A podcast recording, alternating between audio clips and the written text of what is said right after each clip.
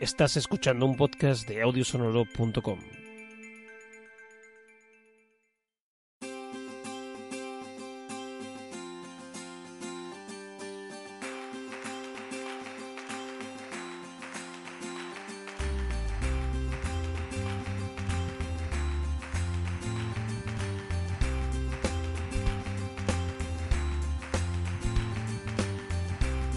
Un saludo bienvenidos a un nuevo capítulo de Pienso yo, tú sabes.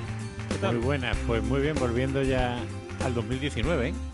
Volviendo al 2019. Volviendo al Volviendo al podcast en 2019, ¿no? Exacto. dicho, ¿no? Vale, Nunca lo hubiera dicho mejor. vale. Eso ya me gusta más. Pues sí, estamos aquí en el primer eh, podcast del año. En, en diciembre no hemos tenido ninguno, pero, pero, Pero, sí hemos tenido uno con nuestro amigo Albert, PR17, exacto. la viñeta. En el que yo confundo a, ¿cómo se llamaba? A Push Corbet con Push Demon. Correcto. Sí, sí, todo muy fresquito, todo muy bien. Pues sí, pues sí. Y esta- estamos aquí, hemos venido aquí eh, una noche más. una, tarde más sería, si acaso. Una tarde dominical, ¿eh? Dominical, dominical. Y bueno, sí, siempre solemos grabar domingo, casi siempre. Bah, Algunos veces sábado, sábado, y pero suelen ser domingos, sí. Sí, sí, sí, es verdad, es verdad, cierto. Mm. Porque ya, porque los domingos es el día que me toca ducharme y yo recuerdo que que llega a casa y tiene que y duchar. ya me ducho. Bueno, pues lo dicho, estamos aquí. Eh, hoy tenemos eh, tres temitas eh, fresquitos. fresquitos. Muy, muy fresquer. El principal, como siempre, que es el de la película, eh, Palomitas, es Pequeña Miss Sunshine. Sí, una película muy buen rollera. Sí, muy buen rollera, aunque empieza mal, empieza un poco regular, pero, pero mejora y, y da muy buen rollo. La verdad que sí. Y en la primera sección vamos a tener una especie de consejos así para, porque ya hablamos una vez de la posverdad, pues vamos a intentar escapar de ella y de sus efectos, ¿no? Y de, bueno, vamos a, vamos a poner en contexto de por qué vamos a tratar el tema hoy en concreto y después pues intentaremos dar unos consejos.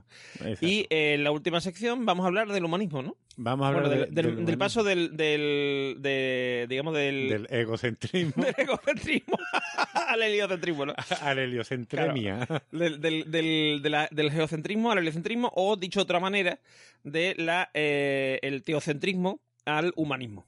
Porque en realidad es la implicación que tiene esos descubrimientos científicos, la implicación filosófica que tiene es esa. Exacto, básicamente vamos a hablar del renacimiento. Del renacimiento. Qué bonito, qué bonito. Sí. Pues nada, como hemos dicho, vamos a empezar el podcast, ¿no? Si te parece. Pues sí, vamos a darle caña a esto. Vale. Caña, daña, oh, coño, caña algo. Dungeon and Dragon, Dungeon and Dragon. No, caña algo. Bolo, ah, hostia. Ah, al mono que goma. Efectivamente, correcto, correcto, eso. Qué modernos somos. ¡Ay, qué, bien hablo! ¿Verdad que me ha salido la primera? bueno, y yo que en Telegram escribo egocentrismo y heliocentremia. heliocentremia parece una enfermedad, tío. Tienes una heliocentremia incurable. Pues, hay que decir que, para preparar el podcast me dice Eduardo, bueno, que vamos a hablar de la tercera parte.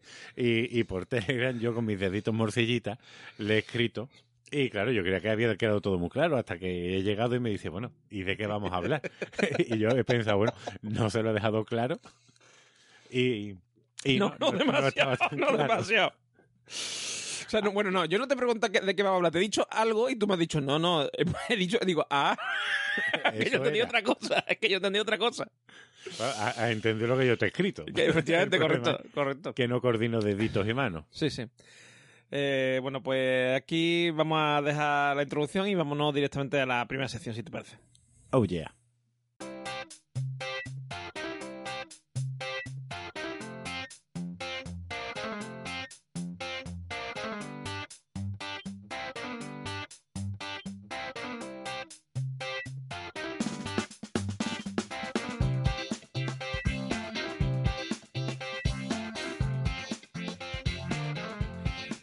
Bueno, pues ya estamos aquí porque hemos venido y, eh, como hemos dicho, hoy vamos a dar una serie de consejos para intentar no meter la pata. ¿Y por qué digo esto?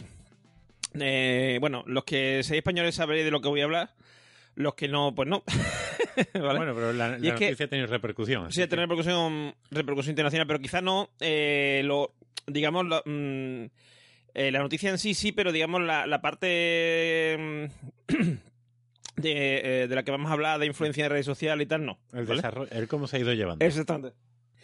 Eh, porque, ¿qué es lo que ha ocurrido estos días? Pues ha ocurrido que las, hace unos 13 días y del final, los 14, bueno, Sí, hace un-. No sí. llega a las dos semanas. no llega a las dos semanas, eh, un niño, eh, Julen, se cayó en un pozo. Entonces ha habido una serie de eh, intentos por salvarlo, vamos, por sacarlo de allí por lo menos. Eh, ha sido complicado y al, al final se ha conseguido lo que lamentablemente sin vida. Entonces, esto es lo de menos. Quiero decir, lo que haya pasado, como haya pasado, eso es lo de menos. Pero la, co- la cosa ha sido lo que ha ocurrido en redes sociales y sobre todo en, WhatsApp, que es donde más ha surgido el tema que es con el tema este de una cadena donde se decía que si la culpa era de no sé quién, de no sé cuánto, que tampoco vamos a entrar en eso, que es lo de menos. Pero claro, mm, era una cadena como de muy mal gusto. Porque, o sea, vamos a ver que sí, que a lo mejor, o sea, que por muy culpable que pueda ser quien sea o por muy tal, eh, no es necesario mm, sacarlo en ese momento, ¿no? Que está el niño todavía ahí. También antes había habido un, un, un post en Foro Coche diciendo que el niño no estaba en el pozo. Sí, sí, yo no, no lo he leído, pero sí he escuchado a gente que, ¿sabes? que lo Entonces, eh, sí, vamos, a ver, en- claro, es que los, primer, el primer, los primeros días que no estaban detalladas mm, de claras las cosas y tal, sí, se puede pensar a lo mejor, no, no está en el pozo porque es muy, muy complicado, porque es muy estrecho, vale, bueno, se puede lucubrar, más o menos lo puedo entender, o sea, lo, o sea, lo entiendo, lo entiendo porque yo también lo pensé, también- digo, a lo mejor no está ahí por lo que sea, porque el niño piensan que, se ha- que lo han visto caerse, pero en realidad el niño se ha ido para otro lado, tú sabes, cosas, ¿no? Que pueden pasar, vale. Sí, o, bueno, o simplemente que, que era otra cortina de humo para tapar otra cosa por parte de la familia, bueno, que ya sí, lo pero vimos en otros casos. Exactamente. Pero mm, la cosa es que eh, son eh, cosas que se expanden por algo. Es decir, porque alguien la, la retuitea o la, la, la pasa y tal. El problema es mm, por qué hacemos esto, ¿no? Porque muchas veces, o sea, yo he visto, por ejemplo, un caso concreto en un grupo de WhatsApp cuando alguien, cuando ha visto que, porque se, le se ha puesto un enlace de la Guardia bueno, un enlace, no, un pantallazo del Twitter de la Guardia Civil diciendo que era mentira y que no sé qué, eh, ha dicho, ay, mm, por Dios, no sé qué, ¿en qué- en ¿quién, puede, ¿quién puede ser tan esto para mentir con estas cosas? Y dice, tú, vamos si no, sabes, si no estás seguro de lo que estás publicando, ¿por qué lo publicas? Que después te arrepientes, porque tu intención no es hacer daño a lo mejor, ¿no? O sea, en la mayoría de los casos no hace daño, mm, que algo te escandaliza tanto porque dices, ah, esto es escandaloso. Pues precisamente eso es una de las cosas que tenemos que ver. Cuando algo es demasiado escandaloso, y sobre todo cuando empieza diciendo, como ponía este, porque este empieza con, la Guardia Civil no quiere que, se- que esto se publique. La Guardia Civil no tiene ninguna potestad. mal claro, mal empezamos. empezamos. La Guardia Civil no tiene ninguna potestad para, para prohibirlo, ¿vale?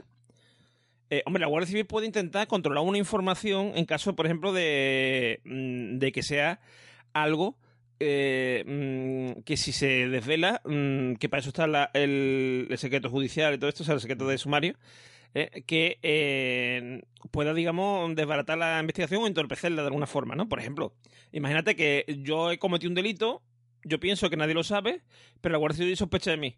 Y están esperando que yo dé un paso adelante, haga algo, ¿vale? Que me delate. Si yo me entero por los, por los medios de comunicación de que están sospechando de mí, y yo no lo sé, Claro. pues yo voy a evitar, mm, ¿sabes? Hacerlo. Hacerlo. Entonces, eso es lo que, digamos, mm, puede hacer la Guardia Civil, pero la Guardia Civil no va a prohibir a nadie que haga nada, y además no, hecho, no hace la Guardia Civil, lo hace un juez, ¿vale? Entonces, cuando empieza así las cosas de esto es lo que no sé quién no quiere que tú sepas, ya sospecha de ese. De ese, de esto, ¿no? De esa, de esa cadena o de lo que sea. Bueno, a mí me fastidia porque a mí no me ha llegado nada. Entonces, pero vamos, yo estoy acostumbrado. A mí al WhatsApp no me llega nunca nada. Bueno, el negro del WhatsApp me llegó una vez, pero... Una vez nada más. o sea, una vez. Juan, Juan, tu vida social por WhatsApp Claro, es eso- lamentable. Eso, ya lo sé yo. Mira, si eh, en la fiesta de la primavera yo me enteraba, pero, pero cuando ya había sido, que tú dices, soy el único universitario que no se entera. es, es triste, pero mis dos últimos años de carrera no me enteré de la fiesta de primavera. Juan, ¿tenías amigos en la carrera? Algo no había. Me pedían los apuntes. Bueno, Vico sabemos que era amigo tuyo. Vico, Vico sí, Vico sí. Vale. Eh, Él me defendía. de, los lo- de los demás, no de los empiristas, de los empiristas. Me defendía de los empiristas. Bueno, pues eso es lo primero. Es decir, si, si, la, si el mensaje o lo que sea que tenemos ahí delante eh, empieza mm, con algo así como esto es lo que no sé quién no quiere que sepa o esto es lo que lo, Lo que mm, la NASA no quiere. Claro, la, la NASA lleva años ocultando mm, sospecha de eso. Porque, aunque sea verdad, ¿vale?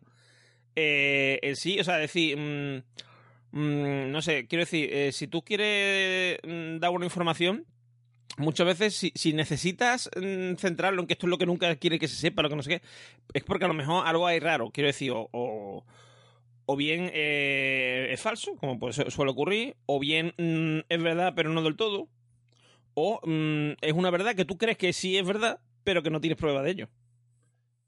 Claro. ¿Vale? Que tú a lo mejor estás convencido. Tú dices, mira, yo es que vi a no sé quién, por ejemplo, imagínate, tú piensas, no, es que, mm, yo qué sé, fulano de tal ha robado no sé cuántos millones. Es que yo lo vi con los millones. Yo no tengo prueba porque no hice foto, no, porque yo el móvil lo que sea, no hice foto, no sé, pero yo lo he visto con los millones en la mano. Lo sé, ¿vale? Pero si no se puede mostrar, También puedes haber visto mal, o sea, decía, hay una serie de, de cosas que puede ocurrir. Eh, ¿Cuál es el mm, cuál es el problema de esto? Que estos claims, o sea, estas llamadas, ¿no? Eh, suelen, lo que quieren es que tú te mantengas leyendo.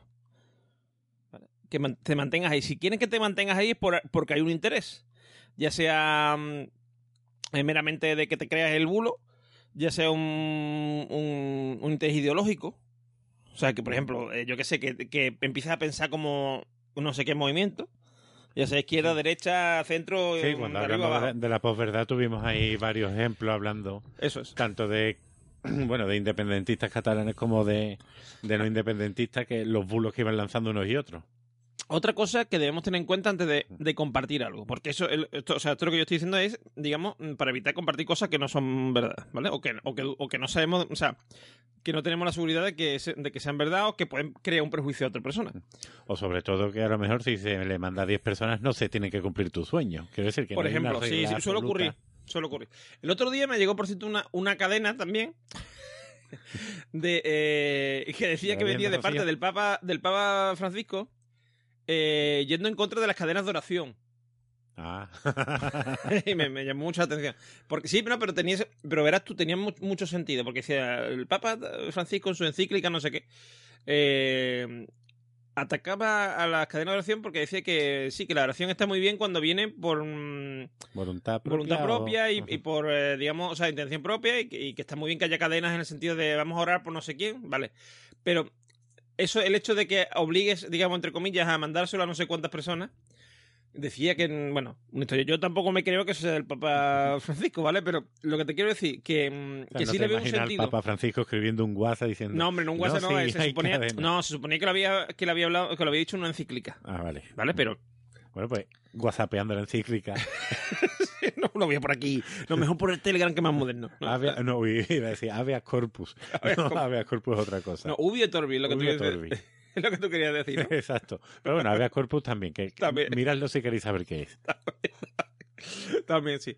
Y eh, después tenemos eh, otra cosa que tenemos que tener en cuenta, que es el tema de, mm, de dónde viene. ¿Quién lo manda? ¿Esto que es un artículo de un medio de comunicación conocido? ¿Del país, del mundo? ¿Es realmente el país o el mundo? Quiero decir, eh, ¿hay un enlace que yo pueda ver? O si yo busco ese texto, yo busco el, Un el- autor, una autoría. Claro, yo busco el texto, por ejemplo, y me sale. Eso es otra cosa, por ejemplo, que yo siempre. Otro consejo que yo siempre hago, os doy, eh, que es googlear ese texto. Sobre todo lo que es el encabezado. ¿Vale? Si tiene un titular, pues titular. A ver qué te sale. Porque muchas veces lo primero que te sale es no hace- mm, el, No, no, el bulo de no sé cuánto, no sé qué, ¿sabes? O el. Sí. Con lo cual ya tenemos ahí ya tenemos un, un indicio fuerte de que pues, posiblemente no sea verdad. Porque eso es otra cosa. Estas cosas son. mm, en este caso concreto, es algo que sí que es. mm, eh, como es una, un- sobre un hecho de actualidad, ¿vale? Es algo que sí eh, es único e intransferible. Pero hay veces que hay bulos que salen. Eh, porque, bueno, esto viene en realidad de las leyendas, famosas leyendas urbanas. Yo, hay un bulo que sale cada X tiempo. Es, tened cuidado cuando vayáis a no sé dónde, porque mm, mm, ahí esconden eh, en los asientos mm, eh, Jeringuilla con sida. jeringuilla con sida, ¿vale? Además, mira, jeringuilla Claro, con es sida, que sida, yo me acuerdo sida. que mi madre me dijo eso una vez que iba yo al cine en el noventa y tanto, de las primeras veces que yo iba Sí, al cine de adolescente. Mi madre, ten cuidado, que me han dicho que están poniendo jering- jeringuilla con sida en los cines. Entonces, en, aquella época no había, no había WhatsApp, no había Facebook, pero sí había estas historias raras, ¿vale? Y, y en aquella época tú a lo mejor te los creías porque decías tú, hostia, me ha dicho mi madre. Eso es otra cosa. No nos creamos porque cuatro personas, cuatro o cinco personas de nuestro, de nuestro entorno nos digan, nos manden un, un enlace un- o un texto o lo que sea, no nos lo creamos. Porque yo puedo responder por las comprobaciones que he hecho yo, pero no por lo que han hecho cuatro o cinco personas. Además, si te llegan cuatro o cinco personas, en- eh, al momento tenen- mm, puedes tener muy claro que es que esto es una cosa que está siendo viral, la gente no, no comprueba y lo manda. Ea, ea. ¿Sabes? Uy, que van a cerrar WhatsApp. ¿Qué van a ¿Qué cerrar van a el WhatsApp? Eso, No, eso. Lo van a hacer de pago. Ay, hay que lo hacen de pago. Como pasó con el Messenger de Microsoft. Con el MSN Messenger pasó igual. Oye, Sí. Seguro también pasó antes con el IRC. Sí, con el IRC y, y seguramente en las señales de humo también dijeron que le iban a hacer. Llegado que van a, que van a prohibir las señales de humo. A partir el de telégrafo. a el telégrafo. partir de mañana la el telégrafo deja de funcionar. Ay, ay, mi madre, la de veces que me ha me han dado eso. Sí, bueno, pues, pues ese tipo de cosas, evidentemente, son mentiras. Eh, por ejemplo, que ahí no hay fuente ninguna. Cuando llega lo del WhatsApp, o sea, lo de que van a hacer a WhatsApp, que van a hacer a Facebook, que van a hacer a Messenger, ahí no Bueno, hay fuente ninguna. Y Si no hay haría un fuente. favor a la humanidad, ¿eh? ¿Eh? Haría un favor a la Sí, humanidad. sí, probablemente, probablemente sí. Sobre todo los grupos de padres de los colegios. pero, pero eso, entonces, eh, que tenemos que tener en cuenta esto que, que decía de la fuente. O sea, viene de un periódico, viene de una, de una web especializada o de algún sitio. A veces te dicen, el último mm, artículo de Pérez Reverte sobre no sé qué. O sea, no, no te lo piensas antes de compartirlo, google, googlealo. Porque si es de Pérez Reverte, en el XL semanal, que es donde suele publicar, que es un, para quien no, se, no sea de España, es un conocido escrito Ricardo español que... Ah, que el X, vale. No, no. Y el XL semanal es del diario BC, que es un diario de aquí, pues tiene un, un- una publicación semanal que se llama XL semanal. Yo conocí a Pérez Reverte. En Eh, la calle, vamos, en la calle. a la calle. Me crucé con él. Ah, ¿y qué le dijiste? No, pues no, no le dije nada. O sea, él, él se para a saludarme porque escucha el podcast. No, no, no, no hablo con desconocidos. No hablo con desconocidos. No, no, pero iba con unos amigos, po- íbamos por la Plaza Nueva y, y nos cruzamos con él, lo pararon ellos y, y yo no, no le dije nada. Todos dijeron, ay, hola, hola. Y yo me quedé callado, Claro, yo con una sonrisa de, ay, ay, que es un famoso y qué tonto soy. Pero bueno, lo vi. Hubiese estado bien eso, ¿eh? De que se paran todos tus amigos. Ay, pero Alberto. Y de pronto, pero Alberto hace. ¡Hostia, Juan! Tío, como un autógrafo, autógrafo. Una foto, una foto. Tú eres el de Pienso lo ya tú sabes, ¿no? tú, eres, tú eres la niña de piso. Bueno, pues, eh, pues eso. eh, ocurre mucho que este hombre eh, dicen que ha escrito un, un artículo en, en el XL semanal de sobre, yo qué sé, sobre el, el- yo qué sé, sobre la izquierda o sobre el feminismo o sobre no sé qué. Y una cosa que se ha inventado alguien escribiendo con un estilo parecido al de Pérez Reverte, la ha escrito y ha puesto el último artículo. Si tú lo buscas. Si tú buscas artículo de Pérez Reverte sobre no sé qué, o con el nombre, mm, probablemente no te va a salir Pérez Reverte. Y lo que te va a salir siempre va a ser el nuevo bulos de o sea, Y seguro que un, un tuit de Pérez Reverte cagado. Claro, claro, claro. O sea que esto, mm, googlealo siempre porque merece la pena. O sea, que decir, te va- vas a salir de dudas. Ese es el consejo, yo creo, principal. Googlealo siempre. ¿Mm? Porque si es una cosa antigua, te va a salir. Si es algo nuevo, probablemente también te salga. O sea, lo que este sea de los primeros que lo ha recibido. Por ejemplo, en el caso de Juan, mm, Juan hasta que no pasen tres años no lo va a recibir. Pero Ay, no, no. Juan, eh, Juan es como el- los chistes estos del Internet Explorer, ¿no? De, de- que se ve un montón de... reír se dentro de ve 10 minutos. Que se ve el Firefox, el Opera, el Chrome y el Internet Explorer y empieza... ¿Qué somos? Navega ¿Qué somos? Navegadores. ¿Y qué queremos? Eh, navegar por página web. ¿Y cuándo lo queremos? Ya. Y, y cuando dicen ya lo cuando lo queremos, dice el Internet Explorer navegadores. pues Juan más o menos así en cuanto a redes sociales. que me invite a la fiesta de la primavera del 2001. no pierda esperanza. Lo malo es que ya no tendrás tu, tu dirección de correo de Hotmail, ¿no? De aquella época, ¿no? Yo, yo tenía una que era Cantpos. Campos. que era una mezcla de mi apellido con, con el Sí, insigne con alemán. Sí. Sí, sí. No, no, pues. Me gusta, me gusta, me gusta. Y arroba hotmail.com. Esa, esa cuenta estará ya más ya- que muerta. No me escribáis ahí. No me mandéis el dinero allí. El dinero, el- sobre todo si soy, si soy mm, reyes africanos, ¿no? Bueno, el otro día me llegó, me llegó un WhatsApp, de hecho yo creo que es un bulo, hablando del efecto, hablando del efecto 2000, que bueno, habrá que tener cuidado con los ordenadores. Del efecto 2000. un, email, un email reciente, reciente, ¿no? bueno, pues. eh, otra cosa a tener en cuenta también. Evidentemente, eh, bueno, quién te lo manda también es importante. Es decir, mm, eh, si te lo manda alguien que no conoces de nada, sospecho ya de. Bueno, claro. Pero suelen, suelen ser las personas mayores de los grupos. Sí, Porque en mi grupo de familia suelen ser mis padres, en el grupo del instituto ya los que se jubilan pronto, en fin. estas Sí, cosas. Claro, porque son los más propensos a, a no darse cuenta de que le pueden estar mintiendo. Porque confían en la fuente. O sea, si, si, a, si a esta persona se lo manda un amigo suyo toda la vida, no sé. Entonces, si tú, por ejemplo, te están viendo algo sobre informática y te lo manda, en tu caso, por ejemplo, Juan, el profesor de informática del instituto, ¿vale? Pues El entonces le vas a echar, echa-. Claro, échale más cuenta, échale más cuenta que al profesor de, filoso- de, fi- bueno, de filosofía no porque eres tú, pero me refiero de filología Bueno, somos hispánica dos, ¿eh? Somos dos. de filología hispánica, ¿vale? ¿Por qué? Porque, porque él va a tener más ideas.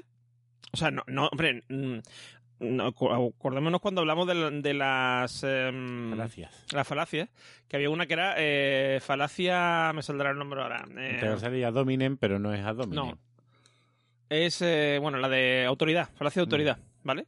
Es decir, no, hombre, no porque sea, mm, pero eh, el profesor de informática va a tener más conocimiento, o sea, va a ser verdad todo lo que ponga sobre informática, pero es más fácil que lo sea. ¿Eh? Mm, es decir, no es que no debemos sospechar de él, pero debemos sospechar del menos, o sea, debemos sospechar más de cuando nos, nos manda la profesora de latín o nos lo manda, no sé, nuestro abuelo, ¿no? Nos manda el último, el último mm, peligro de la red. Lo- los crackers que están haciendo no sé qué, te roban tus cosas cuando están cagando. Cuando estás cagando, estás mirándole esto, te analizan la orina. Pues no, pues no. No, no es verdad. No es verdad. Entonces, esas cosas siempre tenerlas en cuenta. Y sobre todo, si tienes, si no puedes, si no puedes, si no estás seguro de que lo que estás mm, tuiteando o, o, o tuiteando, vamos, o publicando lo que sea, es verdad, no lo publiques. Es tan sencillo como eso. Sí. Si tienes dudas, no lo publiques. Yo sé por con seguridad que esto es verdad porque lo he visto en, mm, en algún otro sitio o lo he visto en la tele o lo... Bueno, tampoco no porque fui siempre de los medios de comunicación, pero, hombre, yo entiendo que si, por ejemplo, eh, caen, como algunas veces pasa, ¿no? Que el país, el mundo, los grandes diarios caen en un bulo de esto, yo entiendo que tú también caigas. Claro. Porque, vale, lo has visto, dices, mira, hay varias noticias sobre el tema, vale, me lo voy a creer. Pero nunca nos, o sea, nunca digamos, no, no, no, esto es verdad, porque esto lo he visto yo en, en el país, o esto lo he visto... Se pueden equivocar como nosotros. Claro, en Antena 3 pusieron, recuerdo yo, además que lo vi, eh, en un telediario, eh, no sé, fue después de un ataque terrorista que lo reivindicaban los rebeldes, no sé qué, y ponían el escudo de, de los rebeldes de la Guerra de las Gracias. Dices, ostras, mal vamos. Bueno, y una vez, una vez pusieron, eh, cuando salió este hombre, ¿cómo se llama? Eh, Chiquito. No, el, el anterior eh, Papa Pero Francisco. chiquito, Linche, uy, Liechtenstein. Liechtenstein, es un país. ya lo sé. No, hombre, em, Sí, el, el Mazinger. Sí, Ratzinger, Ratzinger. Cuando salió Ratzinger salió en algunos, mm, en algunos medios de comunicación una foto del emperador Palpatine, porque en la Wikipedia habían cambiado la foto de Ratzinger por la de Palpatine, ¿vale? Entonces salía, salía, eh, salió en algunos medios la foto de Palpatine, porque claro, lo habían cogido de la Wikipedia, ¿vale? porque nadie sabía quién era este hombre antes de que saliera Papa, entonces la, la cogieron de ahí, que la Wikipedia entonces estaba empezando. Mm. Y eh, Y la carrera del que lo cogió estaba acabando. No, no te creas, eso es lo malo, que ya no. Ya apenas se. La noticia apenas se contrasta y tal. Eh, pero bueno, como ya apenas los medios apenas hacen lo del contestar la noticia, tenemos que hacerlo nosotros, ¿vale? Con lo cual, eh, eso otra cosa, por ejemplo. Antes de compartir una noticia o un algo, vamos a mirar la fecha. Sí, que igual Por ejemplo. efecto 2000. Por ejemplo, se ha perdido un niño de nueve años mm, en la zona de no sé dónde. Mira la fecha, porque si mm, se perdió en 2010, el niño ya no tiene nueve años, ¿vale? O lo han encontrado. Mm, eh, o O ese no. muchacho no sabemos dónde estará, pero no. Vamos a dejarlo ahí. Vale, pero vamos a dejar, pero o ese niño ya tiene los huevos, o sea, porque ya son casi 10 años, o sea, son 10 años, ya será, tendrá 19, ¿me entiendes? O sea, ya no, si está perdido ya es porque quiere. Se sigue perdido, ¿no? O sea, vamos a tener esas cosas en cuenta. ¿Y por qué digo todo esto? Porque mm, no nos damos cuenta, pero cuando, cuando mm, mandamos eh, algo, también tenemos un- una responsabilidad ética sobre lo que mandamos. Y otra cosa importante, que yo creo que, mm, que es muy importante, cuando mm, si nos damos cuenta que nos hemos equivocado, que hemos mandado algo que, que está mal, pues si lo he publicado en dos o tres grupos, nosotros en otro grupo decir, oye, que lo que publiqué el otro día es mentira, que me he enterado que era falso, mm, Sí, me, lo han colado, me lo han colado, No es verdad. que me lo han colado. Porque así, digamos, disminuimos ese posible prejuicio que hayamos hecho. Que tú dices, pero bueno, ¿qué perjuicio va a hacer si yo comparto una cosa? Pues tú imagínate, ¿vale? Tú imagínate que tú eres el padre, por ejemplo, en este caso de Julen, ¿sabes? Tu niño está ahí en el pozo y encima mm, ves que te están echando a ti la culpa de no sé qué o tal. O que eh, tú eres una persona normal y corriente, ¿vale?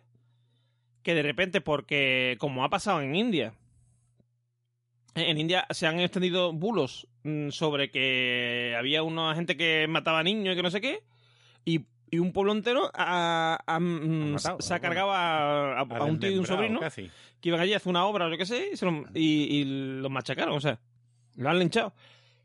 Y dices tú, ¿y qué- ¿pero qué mal va a hacer? un- Pues mira todo el mal que puede hacer un... Un cotilleo, bueno, Un un, cotilleo. un Sí, un- una cosa que estés ahí. Entonces, hay que tener cuidado con esas cosas y hay que ser, hay que tener un criterio ético a la hora de... Por eso digo, yo creo que es importante.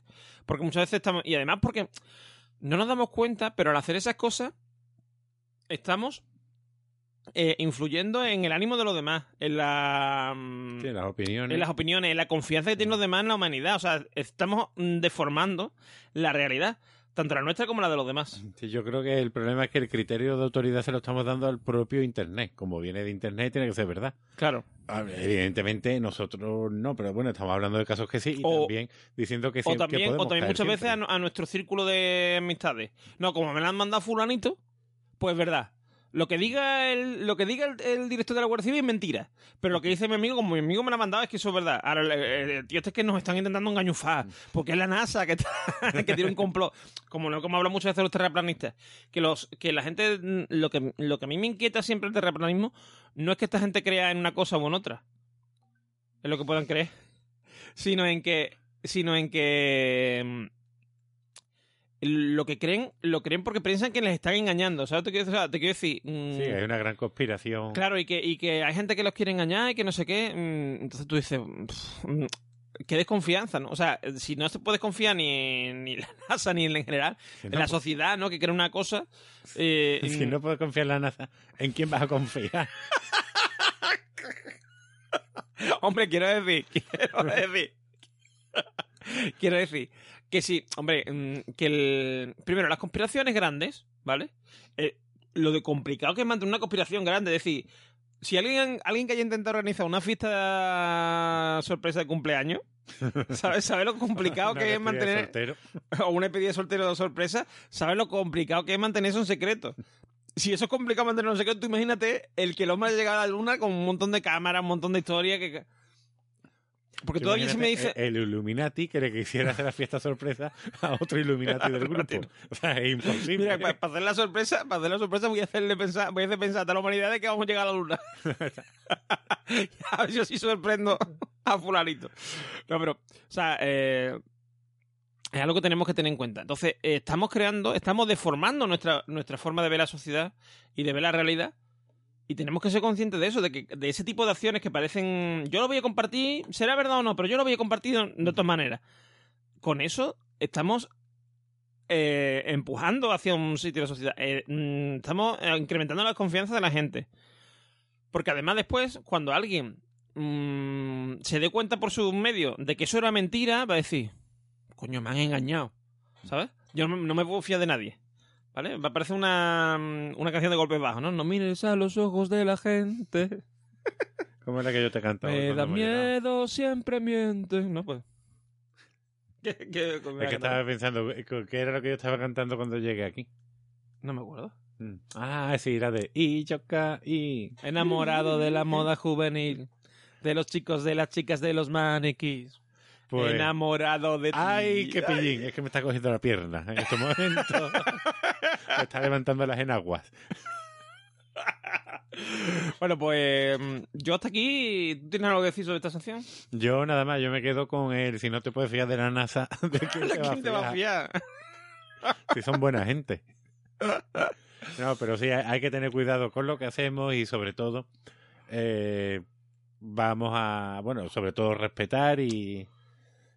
Y, y nada, eh, bueno, y tristemente si llega a ocurrir otra noticia parecida, pues a ver si aprendemos un poquito y vamos mejorando. Sí. Y no nos podemos fiar, ¿vale? No nos podemos fiar ni de Super Ratón, que decía, niños, no olviden supervitaminarse y supermineralizarse. No hace falta, no es necesario, con lo que comemos es suficiente. ¿Vale? Ahí está. No le echéis cuenta a ningún ratón, ¿eh? Exactamente, sobre todo que así habla, así habla, no le echéis cuenta. Claro que sí habla. Hola, buenas tardes, soy un ratón que ha venido aquí. No, a ese sí, pero a uno. Uno que habla así, no, ¿no? A ese no. Bueno, pues vamos a pasar, si os parece, al análisis de la ¿No película. decía super hormiga? ¿El qué? Lo de. No, era la hormiga atómica. La hormiga, la, bueno, la hormiga atómica no era la que lo decía. No, era el era super ratón. Que el que era el superhéroe. La hormiga atómica era distinto. Eh, Bueno, llevaba un casco de motorista, creo. sí, sí, pero- sí, sí, con- que le salía la antena del casco. ¿Y qué hacía esa hormiga? No me acuerdo, tío. Yo me acuerdo de la, hormiga atómica y que hacía iba muy rápido, pero no me acuerdo de más. Bueno, bueno. Ya, ya- Dejamos la reflexión ahí. si alguien lo sabe, que lo diga en los comentarios. Ahí está. Bueno, pasamos a la siguiente sección.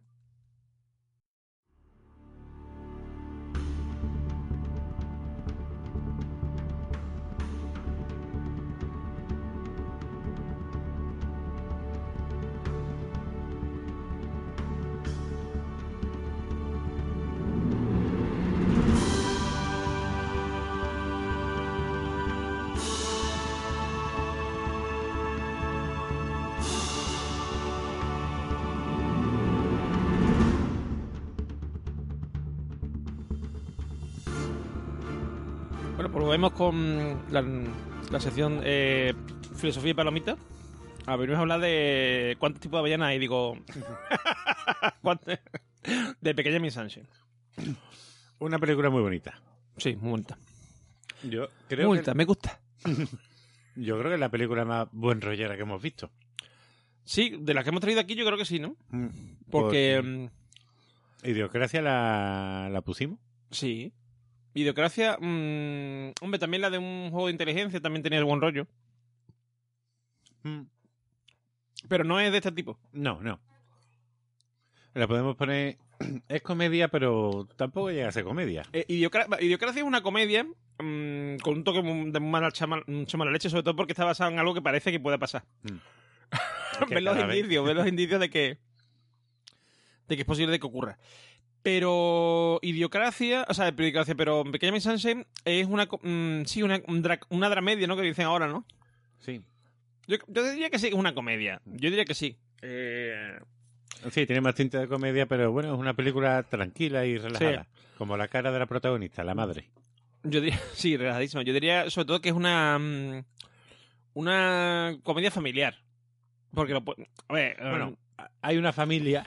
A ver, no, a- no, familiar. a ver, no, igual no es para verlo con niños, Sí, entre porque- comillas, bueno, mm, bueno, niños a lo mejor de, de- de a partir de 10 años, eso sí, más o menos sí. Pero mm, niños pequeños no. ¿Mm? Eh, de hecho, de hecho eh, Claro, eh, en tu idea de la infancia, un niño de 10 años ya está fumándose un ducado No, hombre. y tiene un botellín de cerveza en la mano. no, pero me refiero que, hombre, ya tiene una mentalidad, unas Mm. palabras que se dicen y las cosas que se hacen en- y se dicen en la película que no le va a ofender. Va a haber cosas que no va a coger, eh, muchas cosas. ¿vale? Eh, como lo de soy el mayor experto de Proust de, del mundo. Pero, eh, pero que creo que, que se puede ver sin perjudicar la inocencia del niño, ya con 10 años, con 10, 11 años. Que con los niños ya con 10, 11 años saben muchas cosas, Juan. Ah, sí, sí. Ahora, ahora- Ahora, con la edad de la niña que tiene, la niña protagonista tiene 5 o 6 años, hombre, yo no vería una película con un niño o una niña de esa edad. Claro. Mm, Sí, bueno, tendré, tendrá un poquito más. Yo creo que 8 puede tener. O menos. No, yo creo que el max era entre 6 y 7 años, o sea, entre 5 y 7 años era la- el concurso. Mm. O sea, que la niña tendrá más o menos esa edad.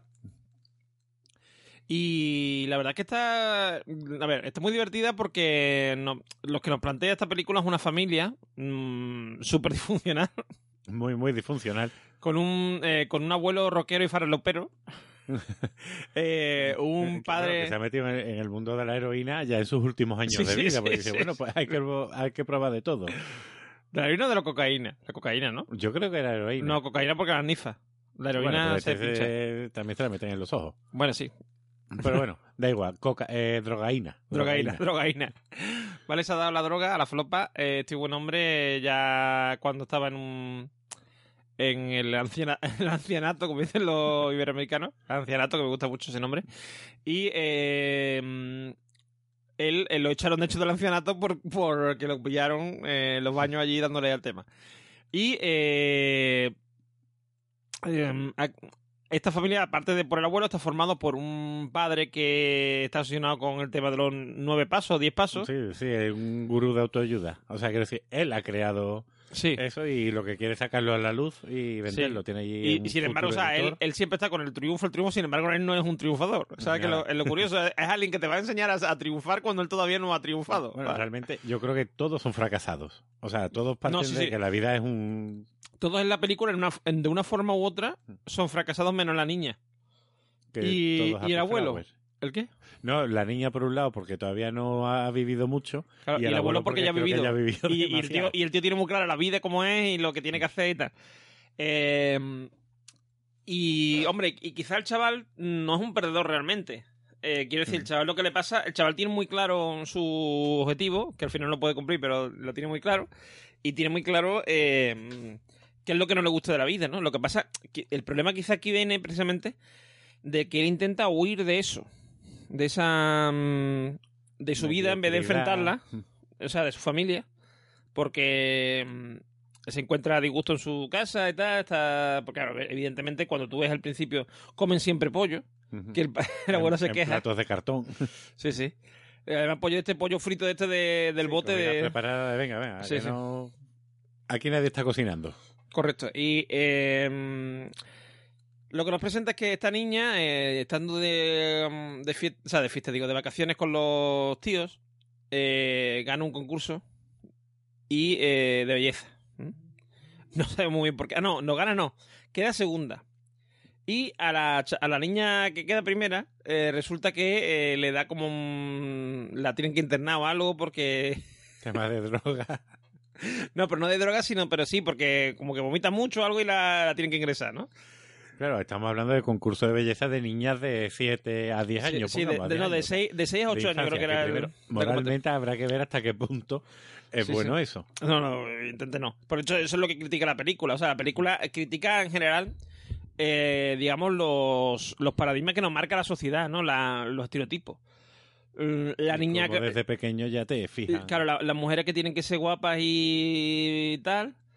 Eh, los niños, o sea, el que un niño tenga que ser un ser de luz, porque realmente, eh, bueno, vamos a contar un poco, bueno.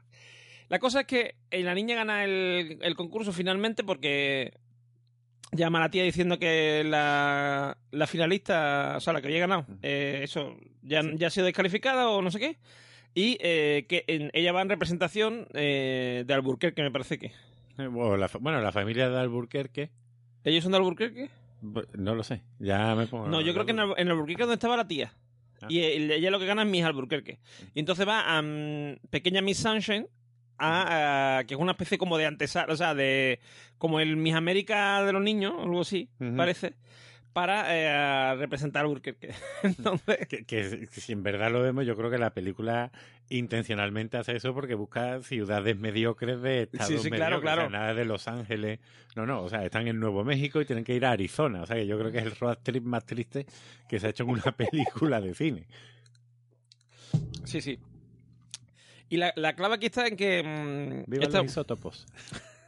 De Alburquerque. Siempre serán No, de de Springfield. Springfield, de Siempre Springfield. serán de Springfield.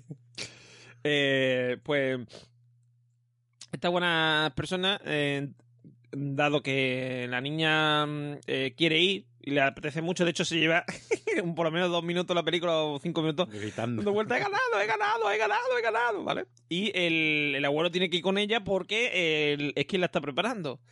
Y total, que al final, mm, entre una cosa y otra, bueno, eh, aquí hay un personaje que es el, el hermano de la madre, que es el mayor experto en Proust del mundo, que eh, se ha intentado suicidar. Eh, porque eh, por una serie de catastróficas desdichas le han echado el trabajo.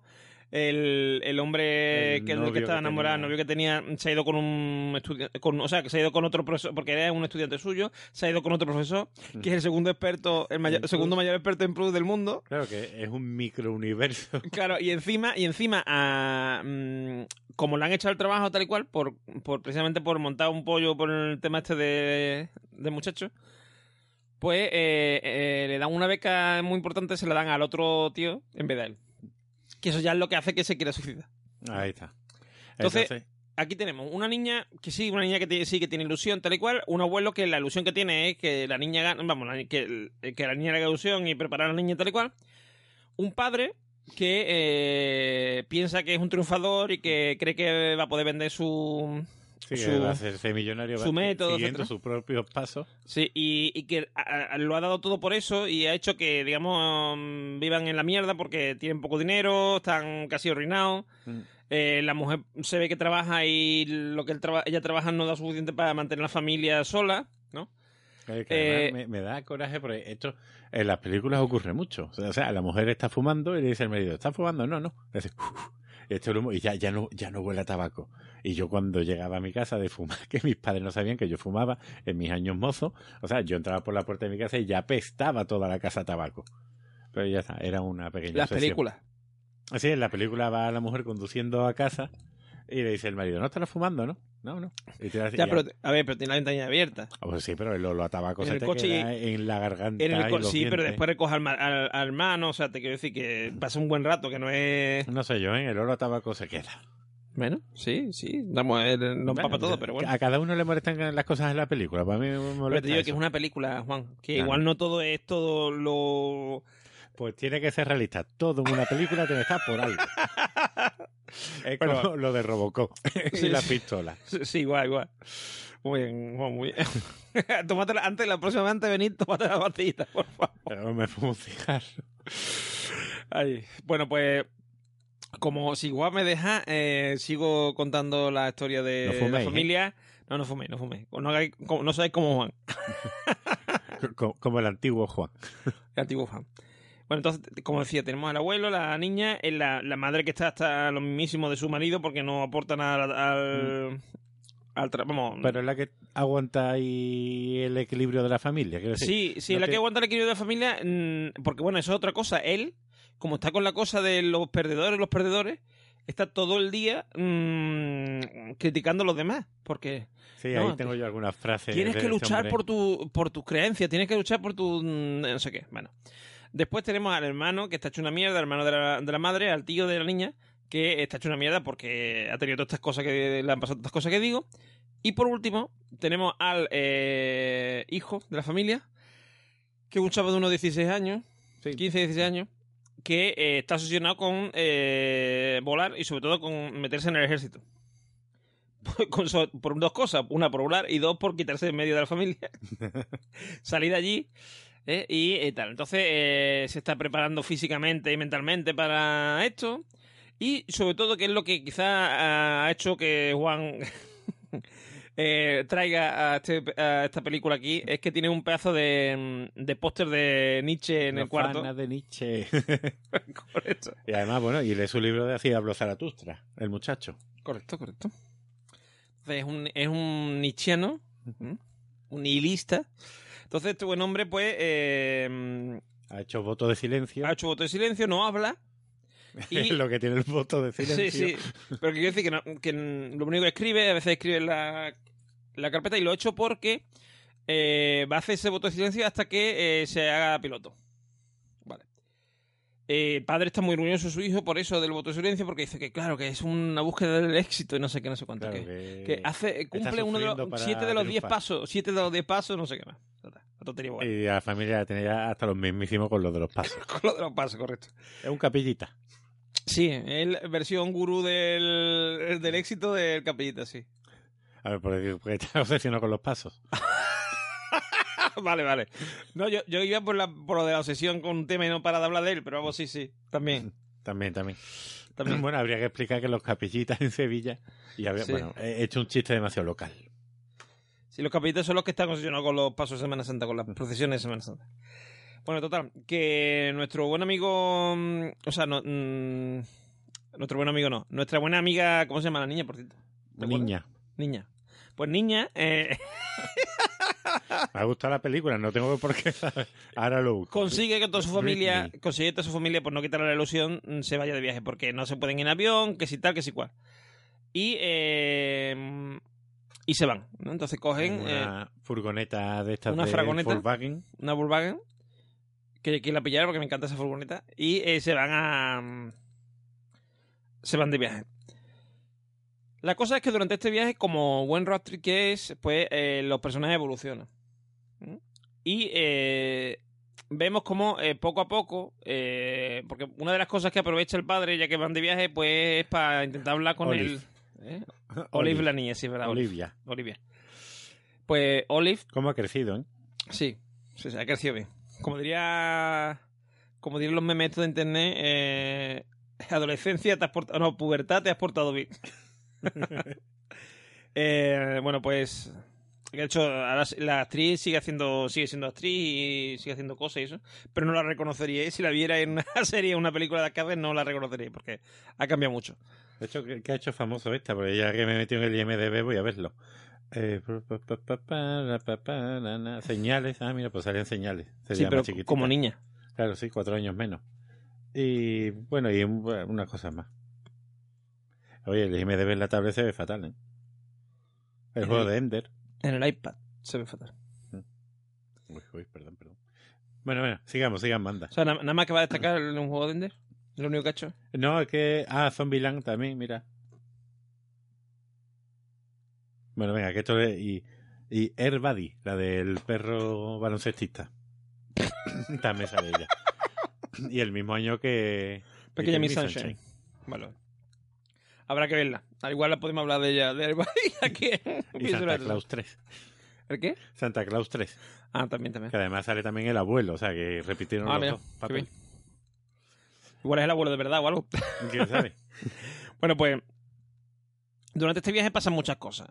Mm, si mm, lo que voy a decir, como digo muchas veces, si no habéis visto la peli, para verla, ¿vale? Porque vamos a ver full spoiler como siempre. Sí, sí, luego seguí.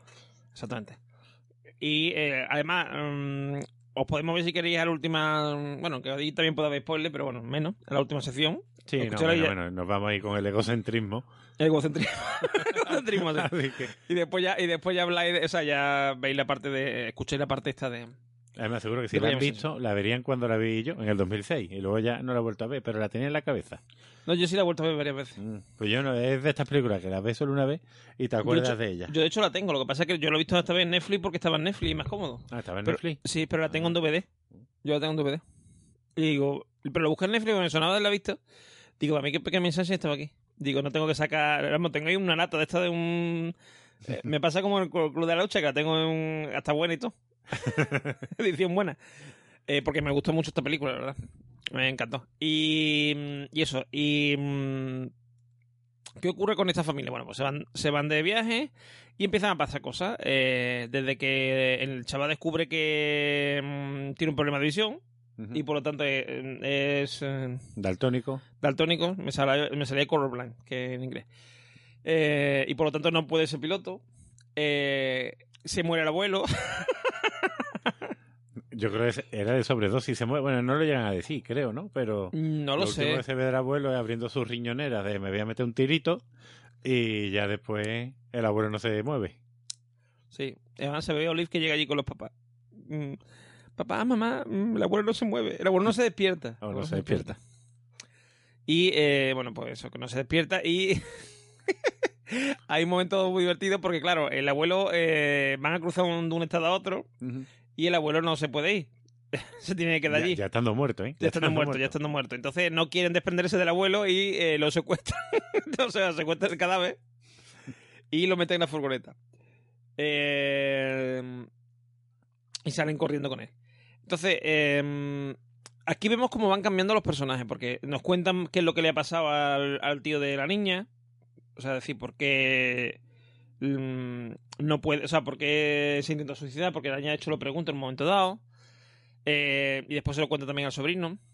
Y, mm, y vamos viendo cómo van cambiando los personajes, porque el, el padre que tiene la ilusión esta de que le publiquen de que un tío que se dedica a, la, vamos, a la promoción de libros y tal le publique su método, pues al final eso se queda en nada, no se publica.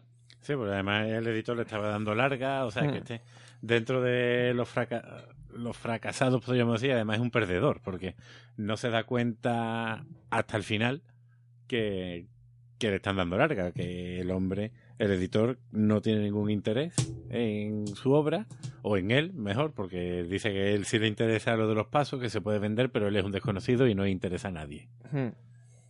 Entonces, yo creo que es el último que tarda en, o el que más tarda en evolucionar, que, que además paradójicamente es el que más habla de triunfo y más habla de sobreponerse al fracaso, es el que más le cuesta, pero bueno. Sí. Sí, porque, a ver, eh, yo, yo creo, y creo que es lo que queda claro en la película, que él en realidad sabe que es un fracasado. O sea, él, lo que, él por lo que hace lo de los pasos y eso, porque él teme el fracaso. Y cree que es un fracasado. Aunque, o sea, no se lo reconoce a sí mismo, pero sabe que lo es. Y entonces eh, monta todo este pifostio de, de los pasos y tal para intentar eh, no sentirse un fracasado precisamente. Bueno, además también porque por aquella época, y sigue ahora mismo, ¿no? Los gurús estos de autoayuda están muy en boga. Yo creo que alguna que otra vez hemos hablado de ellos. Sí, Y, y en parte, bueno, pues también en la película es una crítica a ellos, como un. pero ahora- se le llama coach. coach, un coaching, es de esto, ¿verdad? Un coacher. Coacher. Coach. Coach. Coach. Pues un coach que. Bueno, que no, que. que. que está vendiendo humo. Y al final yo creo que, como iba diciendo antes, es una, es una crítica a esta gente. Además, el hombre da mucha caña a su familia, porque tengo yo aquí. Sí, sí. bueno, tenemos la escena de- del helado, que es desayunando, Sí. Que la niña quiere un helado para desayunar y el padre dice que si ella cree que las Miss Universo o las que se presentan a los concursos de belleza sí comen helado, porque los helados te hacen engordar. Entonces la niña, claro, no quiere ser una fracasada, no quiere decepcionar al padre y dice que no, que ya no se va a comer el helado. Y tú te estás dando cuenta cómo la niña está sufriendo y es una niña de 8 años o 6 años, no sé la edad que puede tener la Seis película. años, seis años se pone. Seis años. Entonces te hace darte cuenta de la crueldad, evidentemente sin querer, porque el padre quiere lo mejor para su hija, pero a la presión a la que la está sometiendo. Luego, los otros, el tío y sobre todo el hermano, que son más los que están en contra del padre, Y el abuelo. el El abuelo, abuelo- y la, y la, o sea, la madre es la que empieza. La madre es la que empieza a defender a la hija y a mirar al, marido en plan, tú estás tonto qué, ¿sabes? Y, a- mirada y- de pareja. Sí, sí, mirada de te voy a crucificar. Es, es la- es la mira- yo digo la mirada madre, porque se puede mandar tanto un esposo como un hijo. eh, eh, en plan de cuando no haya nadie delante te va a enterar. Cuando estemos en casa, Esta se queda cuando estemos en casa, cuando estamos en casa te va a enterar, ¿sabes? Esta la voy a escribir en un posi. Pues eso, Qué y miedo me dan esas miradas. ¿el qué? ¿Qué, qué miedo me dan esas miradas. Sí, sí, da mucho miedo, sí. Tú dices, ya puedo salvar el mundo, que, que de esto no, sigue, no, no me salvo. Sí, sí, sí. Además que en- desde chico aprendemos a distinguirla, porque primero no lo hace nuestra madre, después nuestra novia, esposa, etcétera. Sí, sí. La llevamos en la sangre. Y, mm, y eso, entonces, eh, la, yo creo que la que realmente no se siente perdedora para nada es la madre, en el sentido de que la madre eh, tiene una familia, le gusta su familia, o sea, ya está orgullosa de su familia, de su niña, de su niño, de su- incluso yo- de su marido. Mm. Y lo único, digamos, que a ella le, le lastra es esta obsesión que tiene su marido con el éxito y con la, y lo de los 10 pasos. Pero ella en realidad está a gusto. En todo momento ella se la ve contenta con, con su situación. A, ver, a lo mejor no contenta. Yo creo que ella, ella es feliz Bueno, contenta. con su familia. satisfe- o sea, eh, no, no que satisfecha. No No satisfecha. está contenta con su vida esta mujer, creo yo. ¿eh? sí, pero ver, no es que no. A ver, ¿cómo te explicaría? No es que, no, no es que esté contenta. O sea, decir, ella piensa que podrían estar mejor si el marido no estuviese con la sesión esa. Pero ella no se siente perdedora. ¿Sabes que decir? Ella No, está. claro. Mm. Ella se encuentra. mm, Arrastrada por la obsesión del marido. sí, pero me refiero que ella. ella Arrastrada por una obsesión. Eso es un buen título para una película de Antena 3. sí, sí, sí. Arrastradas por la Y ahora que tengo que... Voy a ver si existe esa película. No, escúchame. Que lo que yo te quiero escucha. decir, que lo que yo te quiero decir que ella en realidad está conforme con lo que tiene, es decir, ella valora más eh, incluso a su suegro, porque el, el abuelo es el, el Del padre del, padre, del sí. marido, ¿vale? Lo valora más que, que, que en sí esa obsesión que tiene el marido por el éxito. Ella no necesita el éxito, ella lo que necesita es la estabilidad con su familia. Sí. Es decir, ella lo único que le molesta es esa obsesión que tiene su marido por, por lo del éxito porque está evitando que tengan una situación económica estable y puedan estar, mm, digamos, felices en ese sentido. Sí, porque además cuando el marido le dice que no le van a publicar el libro, se lo come. Sí. se, lo, se lo come directamente. Porque ahora, porque dice, y has dejado que nos metamos en este viaje tal y cual, que no nos vamos a poder permitir por el hecho de que mm, o sea, mm, por la cosa de sabiendo que no te lo van a publicar. Y él dice, creo que es que él piensa que sí, bueno, lo típico. Mm. Pero lo importante aquí es eh, la concepción de los dos. O sea, el, el matrimonio, mm, sobre todo se ve al principio, está muy distanciado. Porque él está obsesionado con el éxito. Y ella con lo que está obsesionada es con mantener la, el- la cohesión en la familia. Claro, han dejado de perseguir el mismo interés, el hombre Sí. se obsesiona con una cosa, que no significa que se separen porque haya un- terceras personas, ¿no? Simplemente el hombre se ha obsesionado con lo suyo, la mujer es la que le tiene que darle la coherencia y la estabilidad a la familia, y entonces pues se, se distancian, o sea, no se quieren porque cuando llegan a- al motel de carretera pues discuten, la niña lo está escuchando, bueno, todos lo están escuchando en las habitaciones contiguas, y, y esa es la relación que tienen, pero luego vamos a ver cómo poco a poco, pues eso se va a ir limando. Que esto, es- esto es lo bonito de las road movies. Claro. Aquí, aquí lo que ocurre es que. Aquí lo que ocurre es que el, en todo momento que la niña, digamos, esté lo más feliz posible, es el leitmotiv de- del grupo, ¿no? Sí, porque, claro, siendo ella feliz, como que todos se sienten felices. Sí. Y al principio el padre no, mm, mm, parece que no tiene esa... mm, No, no está movido por ese interés. Pero justamente cuando ya él se desilusiona y se da cuenta que no va a poder conseguir su objetivo de lo del, de lo del éxito, en el fondo eh, se vuelve más mm, simpático con su hijo. O sea, realmente empieza a, a querer, bueno, no a quererla, quererla la querría siempre, pero mm, a demostrarlo. O sea, a hacer cosas que demuestran que quiere a su hija, ¿sabes? Sí, sí. Porque de estar obsesionado. Eh, esto es algo que yo creo que mm, desde el punto de vista filosófico es importante. Es decir, muchas veces mm, es la frase esta de estamos eh, eh, los árboles no nos dejan ver el bosque. Es decir, lo que tenemos, o sea, estamos buscando un objetivo que es el sentirnos realizado, el sentirnos exitosos, tal y cual. Y muchas veces nos damos cuenta que son cosas como que tu hija esté feliz o tal, lo que te hace eh, ser, mm, o sea, sentirte completo, ¿no? O sentirte exitoso. Claro. Muchas veces más importante, el, el- o sea, tú puedes ser a lo mejor yo que soy un obrero de la construcción Mm. y decir, no, yo he conseguido el éxito porque he tenido un hijo y mi hijo ahora es abogado o ahora es no sé qué, o, o peluquero, pero él siempre ha querido ser peluquero y es peluquero. O Y es feliz ¿no? siendo peluquero. Eh, Entonces- Epicuro, que, que ya lo hablamos en el episodio número 2, creo ya, ¿eh? Hablando de Gataca, creo que fue cuando hablamos Sí. de Epicuro, decía que para ser feliz... Epicuro de no- Esparta. ¿El qué? Epicuro de Esparta. Ah, no, no, no. ¿No? Epicuro de... de Sa- no, No, de Samo. no lo No. sé. No Bueno, lo sé. ¿Para qué Uno, me uno de los, uno de los epicuros. Uno de los epicuros. Estaba Epiclaro y Epicuro. Epicuro, no Epiclaro y Epicuro. sí, sí.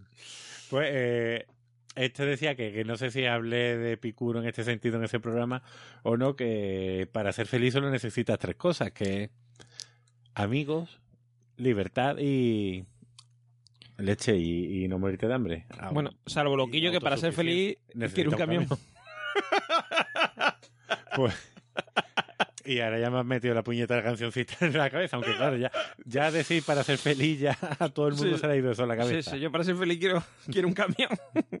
bueno, Pues bueno, pues. entonces, a, a- a lo que yo quería ahí es que, que eso, que las cosas básicas, hay que entender que las cosas básicas son aquellas que nos hacen felices. Básicas eh, en el sentido de tener una familia, de poder estar con ellos y disfrutarlo. El obsesionarte con el trabajo, con conseguir metas, al final, bueno, hay gente que, que bueno, que puede encontrar la felicidad por ahí, pero realmente es una felicidad que, que no es auténtica. Yo diría que a lo mejor es con minúsculas.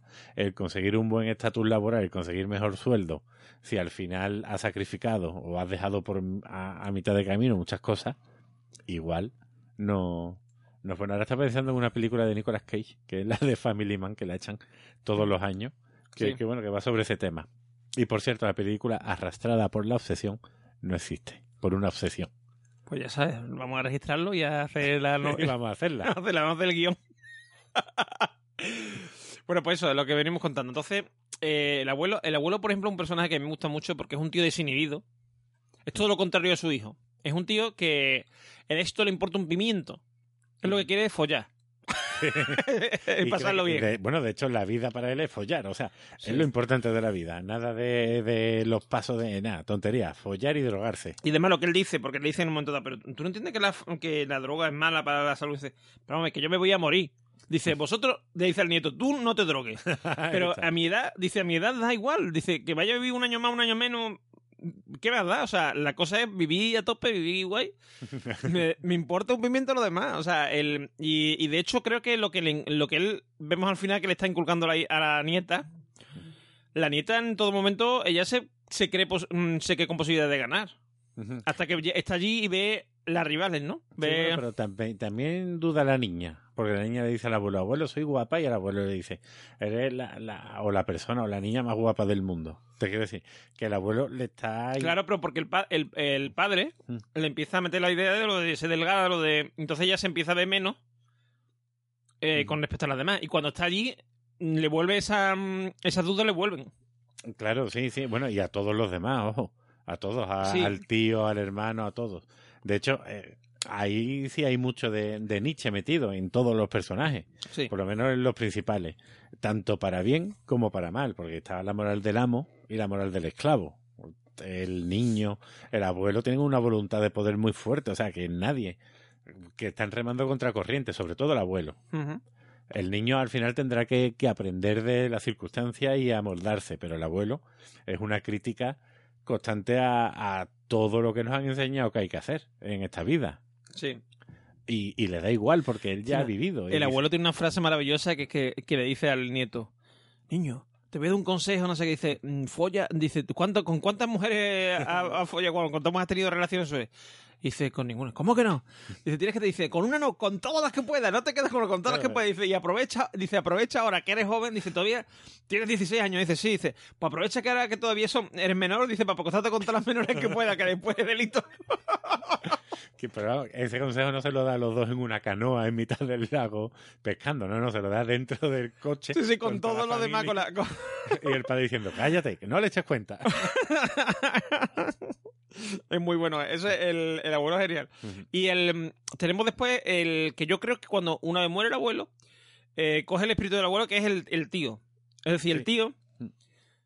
él eh, empieza a darse cuenta allí en, en la furgoneta, bueno, en la furgoneta, en el viaje, empieza a darse cuenta de que en realidad lo que a él le ha, le ha puteado durante este tiempo es secundario. O sea, es decir, él ha sacrificado lo más importante que tenía, que era lo del ser el mayor eh, experto en Proust del mundo, que además cada vez que están, porque la, la furgoneta se estropea el embrague y tienen que empujarla, y cada vez que está empujando la furgoneta siempre dice, soy el mayor experto en Proust del mundo. ¿Quién se imaginaría que el mayor experto de Proust estaría arrastrando? Sí, sí. Y total, que. Que, que está claro que, que él se da cuenta de que ha sacrificado todo lo que tenía de, ser experto en Proust, de la beca que le podían haber dado a él, tal y cual, por una mierda, o sea, por un tío, eh, por algo que en realidad es importante, pero no es tan importante. Claro, hombre, una, las relaciones sentimentales evidentemente son importantes, pero si a lo largo de tu vida has pasado por unas cuantas y has pasado por unos cuantos desamores, pues algo que tiene una importancia a lo mejor secundaria. Eh, Sí, y sobre todo, sobre todo yo creo que él se da cuenta cuando se, porque se encuentra con el muchacho este, En una gasolinera, en una gasolinera, con muchas revistas porno de por medio, que era para abuelo. porno duro, Por lo no de- esas mierdas con Photoshop. Sí, sí. Y el. y el. Y claro, y el, y el chaval se queda ahí, se va, se- que además va con el otro, en el descapotable del otro. Y él como que se enfrenta a lo que al, a lo que ha perdido, no, o sea, que el otro es como más exitoso que él, pero en realidad eso da igual, quiero decir.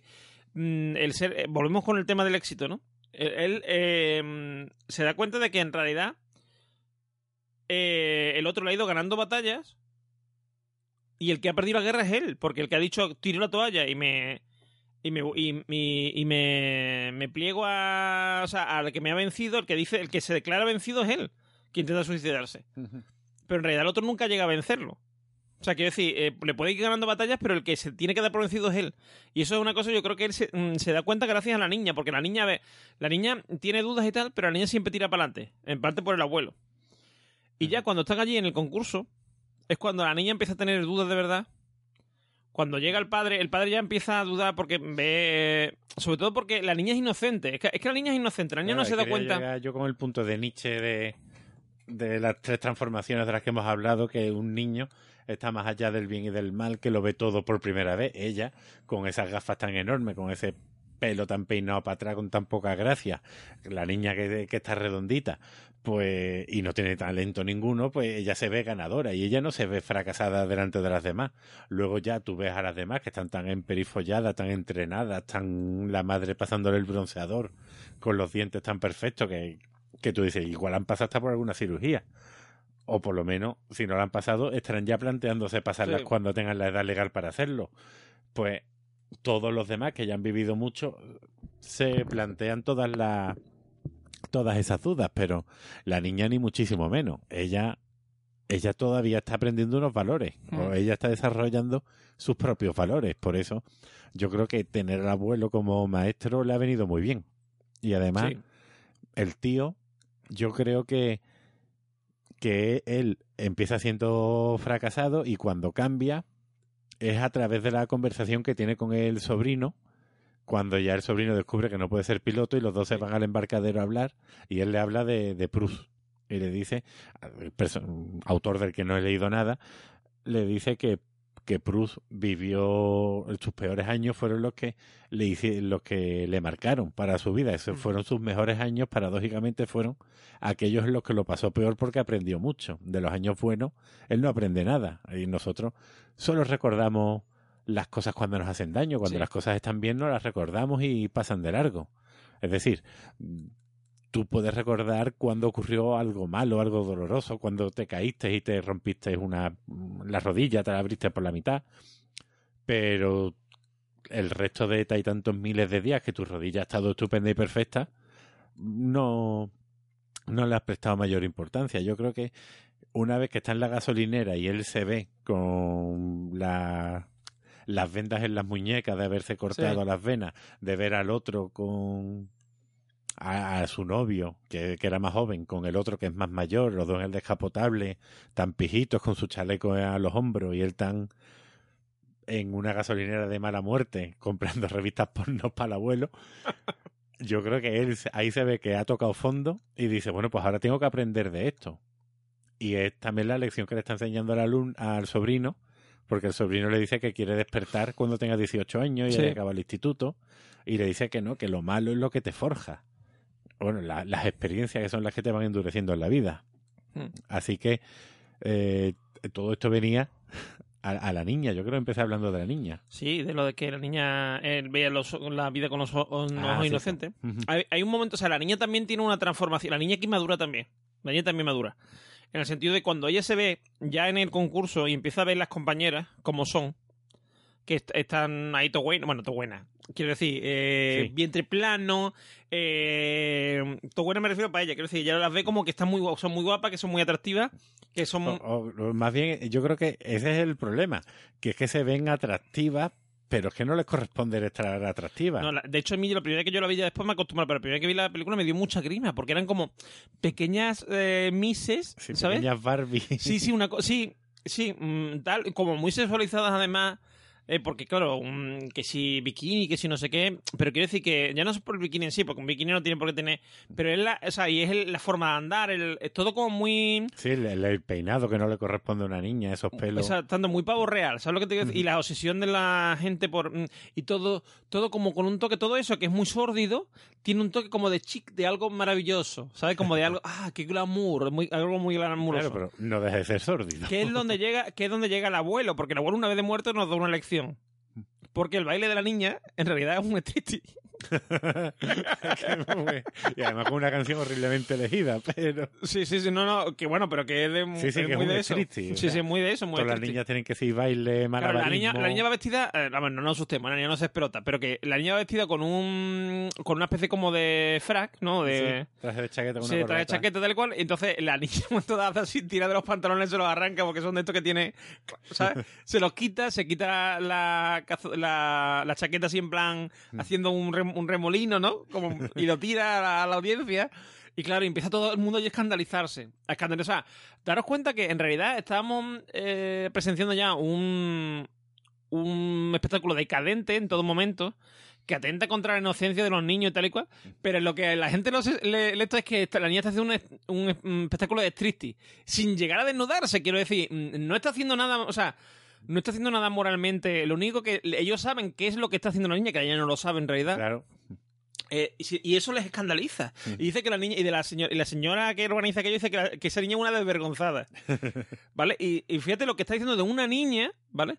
Y a ella no le importa, sin embargo, que las niñas vayan allí a exhibirse y a y que tengan que hacer esfuerzos por mm, estar delgadas y no sé qué. Cosas que en realidad una niña no tendría por qué estar obsesionada con eso. Y ya está propici- pro- mm, propiciando eso. O sea, está haciendo infelices a, a una serie de niñas Sí, sí, y, sin embargo, lo que, ella, claro, lo que a ella le parece mal es que esa niña vaya allí a mm, corromper su espectáculo. ¿Sabes? Entonces, eh, es la, la gran crítica de la película, la crítica final, digamos, con el tema del éxito, porque- que es más, o sea, que es más así en plan éxito, no sé qué, que ganar eh, un esto de Mises, ¿no? De que es una competición de las más, o sea, de las competiciones de las más banales. Quiero decir, ¿eh? Bueno, a ver quién es lo más guapo. banal que hay, claro. Eh, Y, y ya si nos metemos en, en infantiles, Claro, pues peor todavía. sí. Porque mira, Pero, pero fíjate eso, la niña que tú lo has dicho, está haciendo el striptease y no sabe lo que está haciendo. Y mientras unos los ven mal, los padres la apoyan. Bueno, al final la apoyan todos porque la quieren sacar del escenario, el padre sube, el hermano, todos O sea, suben y empieza, empieza el padre y empieza a imitar a la niña, o sea, empieza a hacerle como de de compañero de baile, ¿no? De, y llega, sube también el hermano, sube el tío y al final sube la madre. La madre además, la madre está súper contenta porque está viendo a la familia unida, que es lo que ella siempre ha querido. La está viendo Bueno, realmente unida porque no lo hemos dicho, pero cuando el hermano, bueno, el hijo, el hijo de ella, porque al decir hermano podemos confundirlo. sí. descubre eh, que es daltónico y para en la furgoneta porque empieza con un ataque de nervios y de pánico y se baja de la furgoneta les empieza a gritar que si uno es un suicida que son que son lo más miserable que hay todos ellos porque es verdad la verdad es que a ese todos han tocado fondo pero al mismo tiempo ya con la niña bailando es una redención para toda la familia yo creo que ese ya es el final de del viaje, que todos han pasado una nueva fase y el abuelo Sí. una nueva vida. Sí. Pero es otra fase más, es otra Sí. fase más. Así que todos han crecido y todos se abrazan y van en su furgoneta con el claxon estropeado. Estropeado, es hasta cutre. Sí, sí, además, además tiene un momento buenísimo, que es cuando se estropea el claxon, que los para un un, policía. un policía. Eh, uno de estos chips, estos de... de, De- California, de la eso, moto. lo- el de la moto, ¿no? Y entonces de la patrulla de carretera. Y los para y le dice, ¿qué lleva usted? En la- o sea, mm, enséñeme el manetero. Y dice, ¿el manetero no? No, dice, abre usted ahora mismo el manetero. Lo pone, lo pone con las manos porque piensa que tiene, claro, lo que está dentro del manetero es el padre, ¿vale? Por eso él no tiene ganas de que el... Total, que al final, el... cuando abre el manetero se caen las revistas porno. y el policía se cree que eso es lo que él estaba ocultando. Porque le dice, no es ilegal, no es algo ilegal, no sé qué dice. Y, y le dice, ahora mismo. Claro, cuando ve el porno, dice el tío, bueno, no sé qué, dice, podemos arreglar este, este asunto. y, y es darle a torrente. Oye, y darle lo- la revista. está- Y le da, entonces, le da todas las revistas menos una que es la, la, la gay que se había comprado el tío. Entonces se la puede usted quedar. Y, y váyase. Sí, sí, váyase, váyase. Desviado. Total, que ya, que ya se coge y se va. Y, pero ese momento es buenísimo, porque claro, él está pensando, primero, el policía piensa, porque, porque lo otro que quiere ocultar es que tiene el padre ahí. Y lo que piensa el policía es que o tiene armas o tiene Claro, sí, alguien encerrado. Claro. y es muy bueno. Y, mm, y eso, entonces em, vemos como la, mm, todos, digamos, evolucionan, incluida la niña. Porque la niña, em, cuando ve mm, que, que el padre y el hermano y eso no quieren que, que salga, pues ya se acojona un poco. Pero ya justo, justo en ese momento le toca ya salir y al final sale. Y mm, a, mí, a mí me gusta mm, mucho esta película el tema... Primero, la niña nunca deja de ser una niña. La niña siempre la tratan, incluso el momento en que está ahí haciendo el striptease, siempre sí es una niña. Mientras que eh, las, las otras concursantes no se comporten como niñas, no se visten como niñas, no mm, es están desnaturalizadas de lo que, su- de lo que sería su condición De original de niña. infantil, sí. infantil. Y sin embargo, ella, que es la que, digamos, está haciendo algo mm, sexualizado, digamos, hasta el extremo, como es un striptease, es la que más, la que menos sexual es, la que menos mm, pervertida está, que es, la- el, es el mensaje final de la... O sea, muchas veces no importa lo que hagas, sino por qué lo haces. Ella lo está haciendo porque piensa que así va a ganar, porque es un, porque es un baile que le ha enseñado Sí, su abuelo. Ella se lo toma súper en serio. que Sí, sí, sí, sí. es su entrenamiento. correcto, correcto. Entonces, eh, que claro, además, eh, el abuelo da su última lección allí en, en, en ese baile estando ya muerto, es decir, porque el, digamos, por una parte le da una lección a, la- a las que hacen el, a los que hacen el concurso y por otra parte consigue unir a la familia.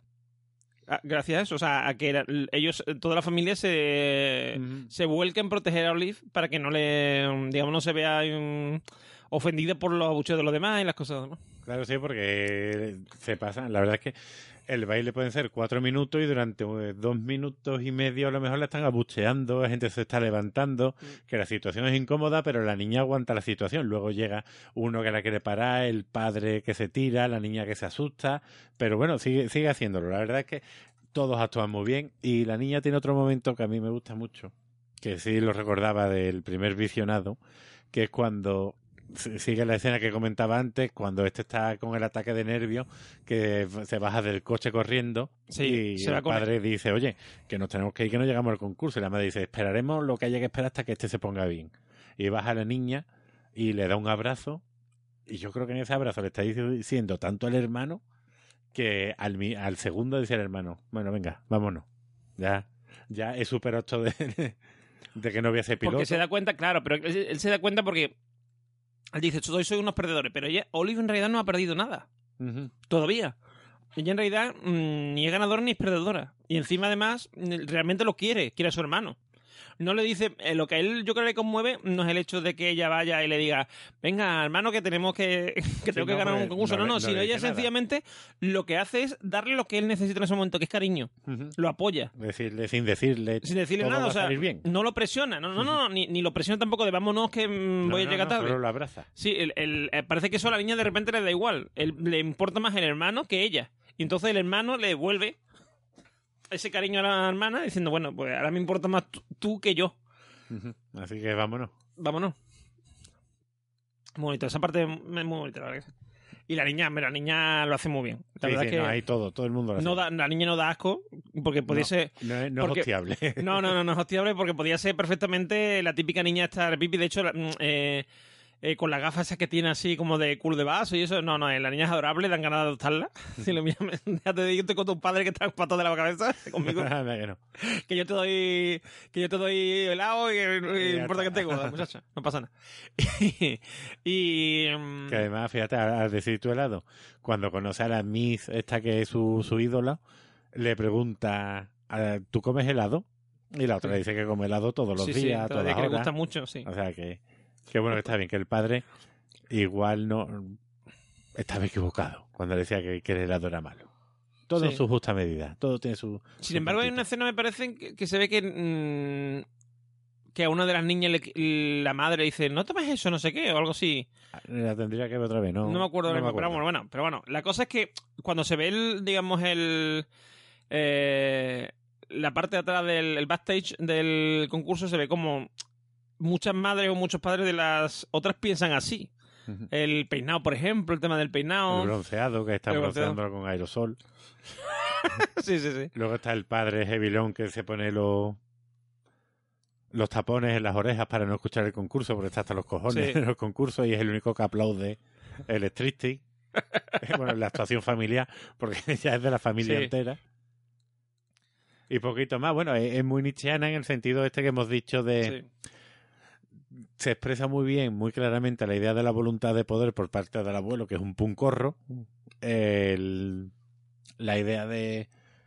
De la... ay, leche. De la transformación con, con la infancia o con la idea de, del niño que está más allá de los valores establecidos que le quiere inculcar la sociedad. Y después ya podríamos hacer una lectura ya buscando más la también en el tío, en el tío, por ejemplo, también se puede ver eso. Es decir, el tío pasa de ser, de estar muy afectado por la sociedad, porque mm, digamos que la- consigue que la sociedad a importarle un pimiento y sentirse de nuevo. mm, o sea, tú, es que más el, el- el tío que hace, de- o sea, el, el actor que hace del tío lo hace muy bien, porque al principio está súper deshecho Eh, está súper. Sí, que es el de, el de ojeras. The Office. Es el, me parece que es el de The Office. El de Virgen a los 40, o sea, que es un papel que es totalmente distinto a lo que, Sí, a lo que le hemos visto. Y tú lo ves allí, está el tío mm, al principio súper deshecho, que te das cuenta que realmente no quiere vivir, ¿vale? Sí, sí. Y sin embargo, al final de la película te das cuenta que él es el que más ganas de vivir tiene, yo creo. Porque el. Porque se. mm, O sea, porque en realidad se ha dado cuenta que ha estado viviendo de espalda a la vida. Que su familia, en realidad. su- o sea, es Olive, eh, el abuelo Sí, porque es. la relación con la familia yo creo que cuando estaba en lo alto era, era nula. Claro. O sea, venía solo eso, el típico día de Navidad y poco claro, más. claro. Porque es una cosa que suele ocurrir mucho. Normalmente la gente exitosa, entre comillas, en un. Por ejemplo, nosotros con nuestro podcast, ¿no? Nosotros no tenemos relación apenas con nuestra familia porque verdad es somos tan no. exitosos que. Es Hemos llegado a la triste, cima. pero después cuando empezamos a ganar premios y, empe- y empieza a llegar el dinero, pues, Grabamos tan a menudo, ¿verdad? Que no tenemos tiempo para la familia. estamos pues eso, encerrados en bibliotecas cogiendo información. investigando, investigando. Y viendo películas. Eh, no, pero suele ocurrir que cuando alguien eh, consigue un éxito en un apartado, eh, que además como- otra cosa que no me he dicho, se demuestra que en realidad el conseguir el éxito no te da nada, porque él ha, cons- él ha sido, es el, él es el mayor experto en Proust del mundo. Pero primero, Proust es un mojón. Quiero decir, Proust sí es importante, pero él no consiguió el éxito. Su momento es un tío que casi que él mismo dice. eh, Está el tío- olvidado, casi sí, que está olvidado, que- olvidado. que casi olvidado que casi nadie lo lee. ¿Sabes? Más que los expertos en Proust. y poco más. Y, y que. mm, y claro, y da a entender como que sí, que tú puedes conseguir el éxito en una en un área, en una cosa que a lo mejor te guste, que te apasione, mucho y... pero eso no te garantiza el éxito. No, no, ni mucho menos. O sea, que a la hora de salir a la calle no van a decir, mira, es el mayor experto en Proust. No, no. No. De hecho, ni siquiera siendo Cristiano Ronaldo, que ahí sí que te va a reconocer todo el mundo más que a Mickey Mouse, te va a suponer algo realmente importante para tu vida. Puedes Mm. ser el más famoso del mundo de cara al público, pero bueno, de cara a nivel personal a lo mejor eres un fracasado.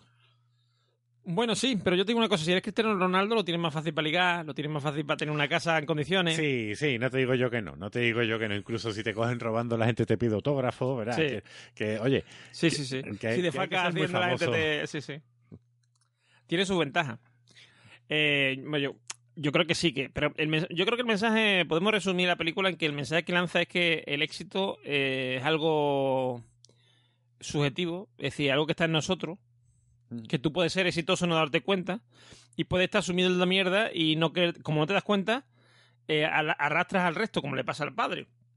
Él se, se las queda de exitoso y de que va a conseguir éxito, pero en realidad está, lo que está haciendo es mm, mm, eh, haciendo infeliz a su hijo, está haciendo infeliz a su mujer, está haciendo infeliz incluso a su padre. Claro, e- él mismo dice que la diferencia de un de una persona con éxito, de los que tienen éxito a los fracasados, es que los primeros luchan y los otros no. Entonces él se obsesiona con luchar y cree que luchando y deseando las cosas se consiguen. Y él, la lección más importante que él aprende es que muchas veces, por mucho que tú quieras y mucho que empeño que le pongas, no lo consigues.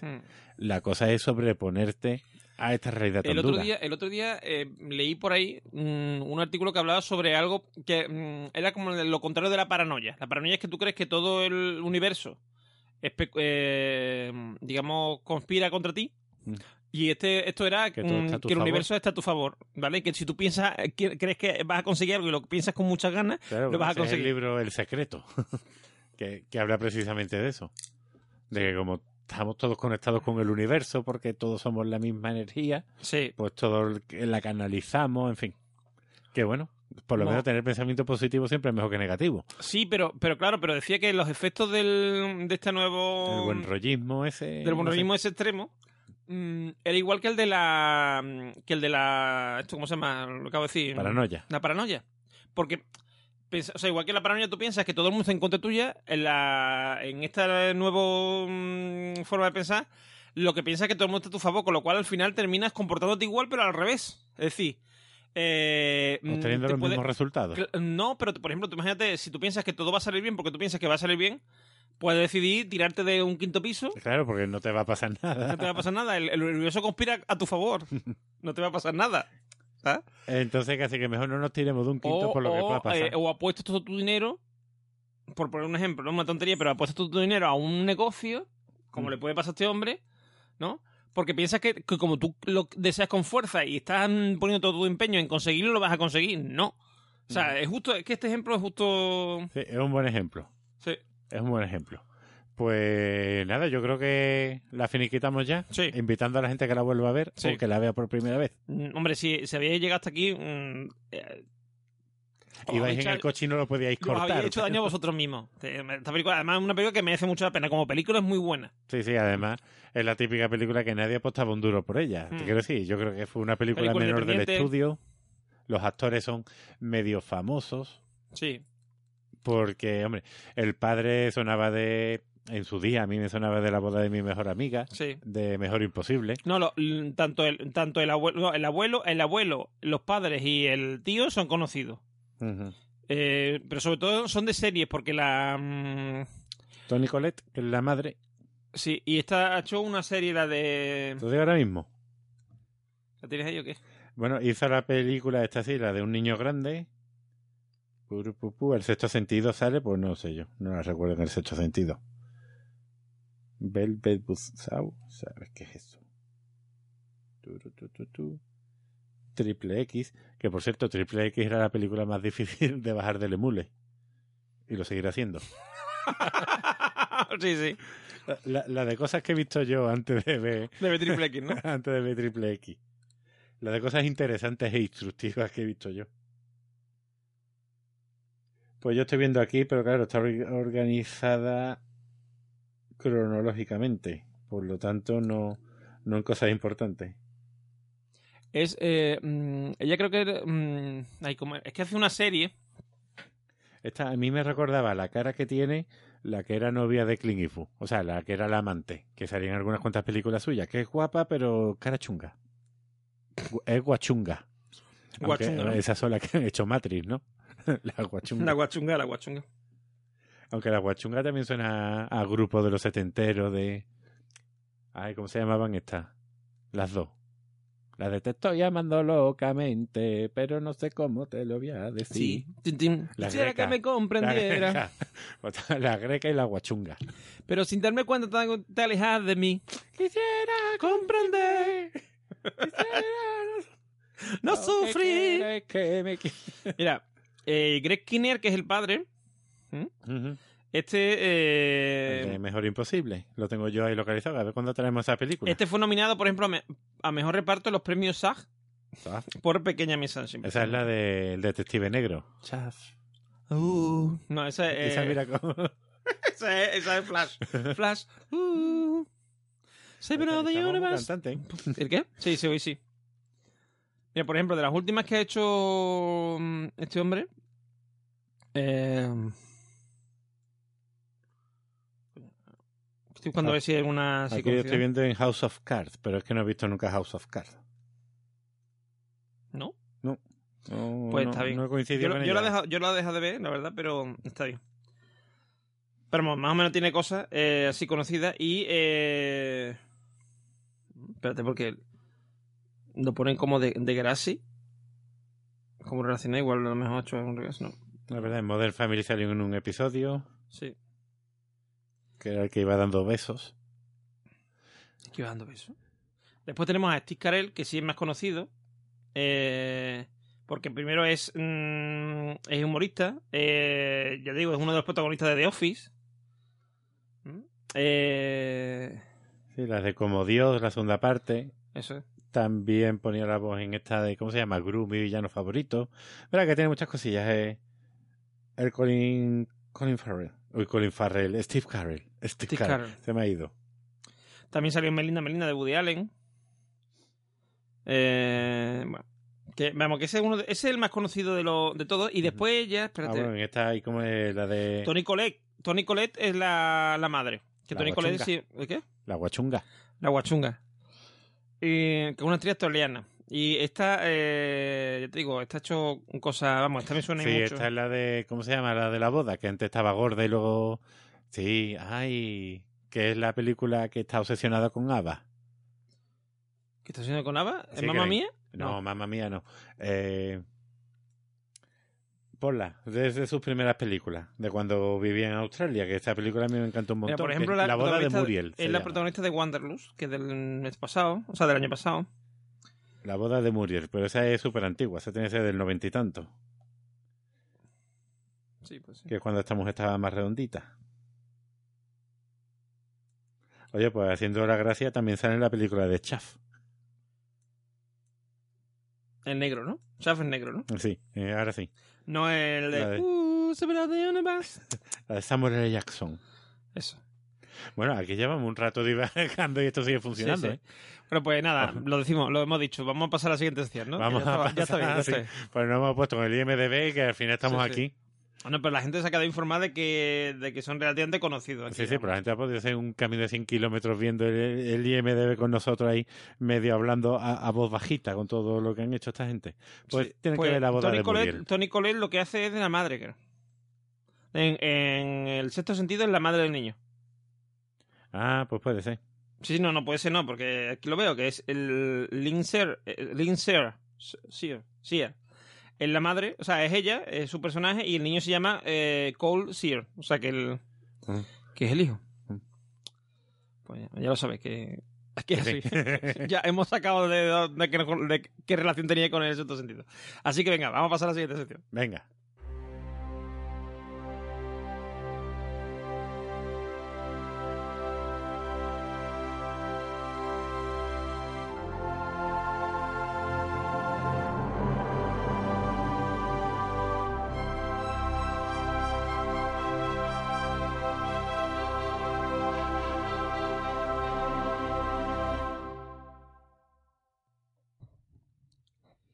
Bueno, pues ya estamos aquí con nuestra última sección, la de ¿Para algo nos ha servido? Eh, ¿Sí o no? ¿Cómo que sí? Sí, Sí, así, para algo nos ha servido. así, ¿no? Para algo nos ha servido. Sí, Tenemos que haberle puesto números romanos. Sería la palito, palito, palito. Eso son letras extranjeras. Eso es. Filigrán. Filigrán. que alguien, es que eh, acabamos de, en, en el interim, eh, acabo de descubrirle a, a Juan un audio que quizá algunos conozcáis, que es el audio de Fibergran. Si alguien lo quiere, lo busca en... Que busque Carlos Pumares Fibergran. Que busque Fiber, ya le, Carlos Pumares y Fiber ya sale. Y un audio muy divertido de Carlos Pumares pidiendo unos papeles con una señora que no coge, que no sabe No escribir, yo creo. Título del nombre. que también habría... Fibergran. A mí eh, Carlos Pumares me asustaba, ¿eh? Con Sí, su sí. programa de Bueno, cine en la radio. A ti, a ti y a Ignatius Farray. que por lo que se ve, eh, una vez habló con él por, por en el programa por teléfono y tal, y le dijo, dice, ¿cuál es lo que quieres hacer? No sé, dice, quiero ir a, dice, quiero ir a Madrid a estudiar comunicación, cine, no sé qué. Dice, ¿quieres aquí venir a vivir de tus padres? No sé qué. Dice, a gastarte el dinero de tus padres, eh, no sé qué. Y se quedó el tío muy conmocionado. ciudad. Así se quedó. Así Sí, se, sí, se quedó muy Se le cayó el pelo. Sí. Ahí fue cuando empezó con lo del grito sordo. Ay, fue- Acto seguido se quitó la ropa, Sí, salió sí, al balcón. sí. Bueno, pues vamos a dejar de divagar, vamos con la tercera sección, sección que venimos a hablar del egoísmo, ¿no? Del egoísmo. Nos venimos a hablar del geocentrismo, del paso del geocentrismo al eh, heliocentrismo. O sea, Exacto. o, lo, o de- visto de otra manera, del eh, teocentrismo al eh, eh, humanismo. O, Al humanismo. pues Esa, esa va a ser la conclusión final. Mm. La verdad es que es un tema que, que es difícil de enfocar porque por un lado tú dices, bueno, cuando hablamos del geocentrismo, no egocentrismo, ya se me iba a escapar. Geocentrismo, sí, sí. geocentrismo, lo he dicho bien, lo he Sí, dicho sí. bien. Que te he escuchado nuevo centrismo y me he quedado No, no, no, no, no. Del geocentrismo, claro, hay que plantear cuál era esa visión. Y esa visión es la que nos da Aristóteles.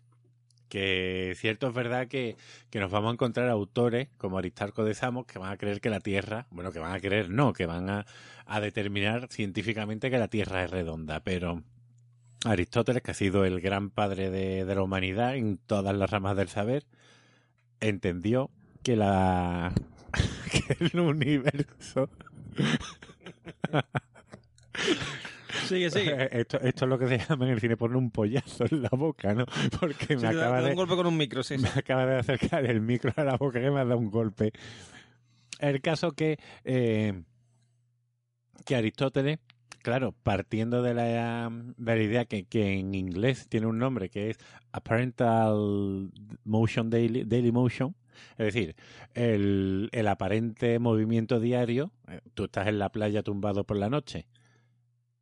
¿Y qué es lo que ves? Pues ves que todo pasa a tu alrededor, ves que las estrellas y la luna van girando en torno tuya y que tú estás quieto, por lo tanto, todo el sentido del mundo tiene que la Tierra sea plana, tus sentidos es lo que te están diciendo, por lo tanto tiene que ser así. Y Aristóteles, al ver que, que los elementos eran cuatro y que tenían movimientos naturales, que eran verticales, es decir, o tienden hacia abajo o tienden hacia arriba, los elementos son pues tierra, aire, que bueno la, bueno, la tierra tiende hacia abajo, el aire tiende hacia arriba, el fuego tiende hacia arriba y el agua tiende hacia abajo. Los digo así para que no invoquemos al Capitán Planeta. Pues ese, ese chiste no se lo puedo hacer a mis alumnos, No. porque no lo entienden. No.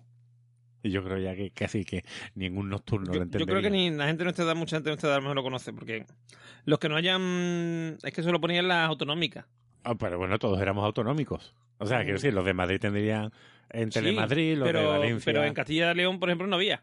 no, no era- ¿no eran planetarios. ¿El qué? ¿No eran planetarios? No. Capitán Planeta es nuestro héroe. Va a dejar la contaminación a cero. hasta, hasta en la Nintendo tenía un juego, que lo Sí, recuerdo sí. yo. No haberlo jugado, pero sí haberlo visto. Mm. Bueno, pues claro, Aristóteles decía, vamos a ver si el movimiento natural de la Tierra es hacia abajo, porque yo miro arriba y veo la luna? Que la luna es una piedra y está flotando. Pues dice, algo tiene que haber allí arriba que no hay aquí abajo. Y su forma de explicarlo fue introduciendo un quinto elemento, que fue, Como la película, ¿no? como la película, que fue Mila Jovovich, que fue el éter. Sí. El éter o la quinta esencia eh, es lo que hacía, es lo que permitía que los cuerpos rígidos que tenían que caer hacia abajo flotasen y estuvieran en el aire, que es lo que vimos. Pero claro, ese movimiento cíclico, ¿cómo lo explica? Pues lo explica diciendo que el éter lo que ha formado son El, Eh, el otro. el éter, el otro- eso, eso era de los Calatrava, ¿no? Yo creo que la he visto. Pero más vale no recordarlo. Ah, exacto. Cualquier cosa de los Calatrava mejor. Yo sé que nos escuchan, pero hay que decir Mm. que, hombre, que. Ay, ay, que me picaba el ojo. Bueno, pues. Pues eso, como, como iba diciendo. eh, el éter es lo que ha creado una, unas esferas que nosotros no vemos, porque son translúcidas, en las que flotan pues los distintos cuerpos. Y hay distintas, distintas esferas. De tal modo que la última, la que cierra el mundo, perdón, la que cierra el universo, es Dios. La última esfera es Dios. Que Dios tiene un movimiento circular, porque el movimiento circular, no tener principio ni final, era perfecto para los griegos. Y, el, y Dios al moverse, esa esfera última al moverse, con su fuerza, imprime movimiento a las otras esferas, de tal modo que, que por eso vemos que todo el universo se está moviendo, porque hay unas esferas de éter que son las que lo están moviendo. Y eso es el plano supralunar, y el nuestro es el sublunar.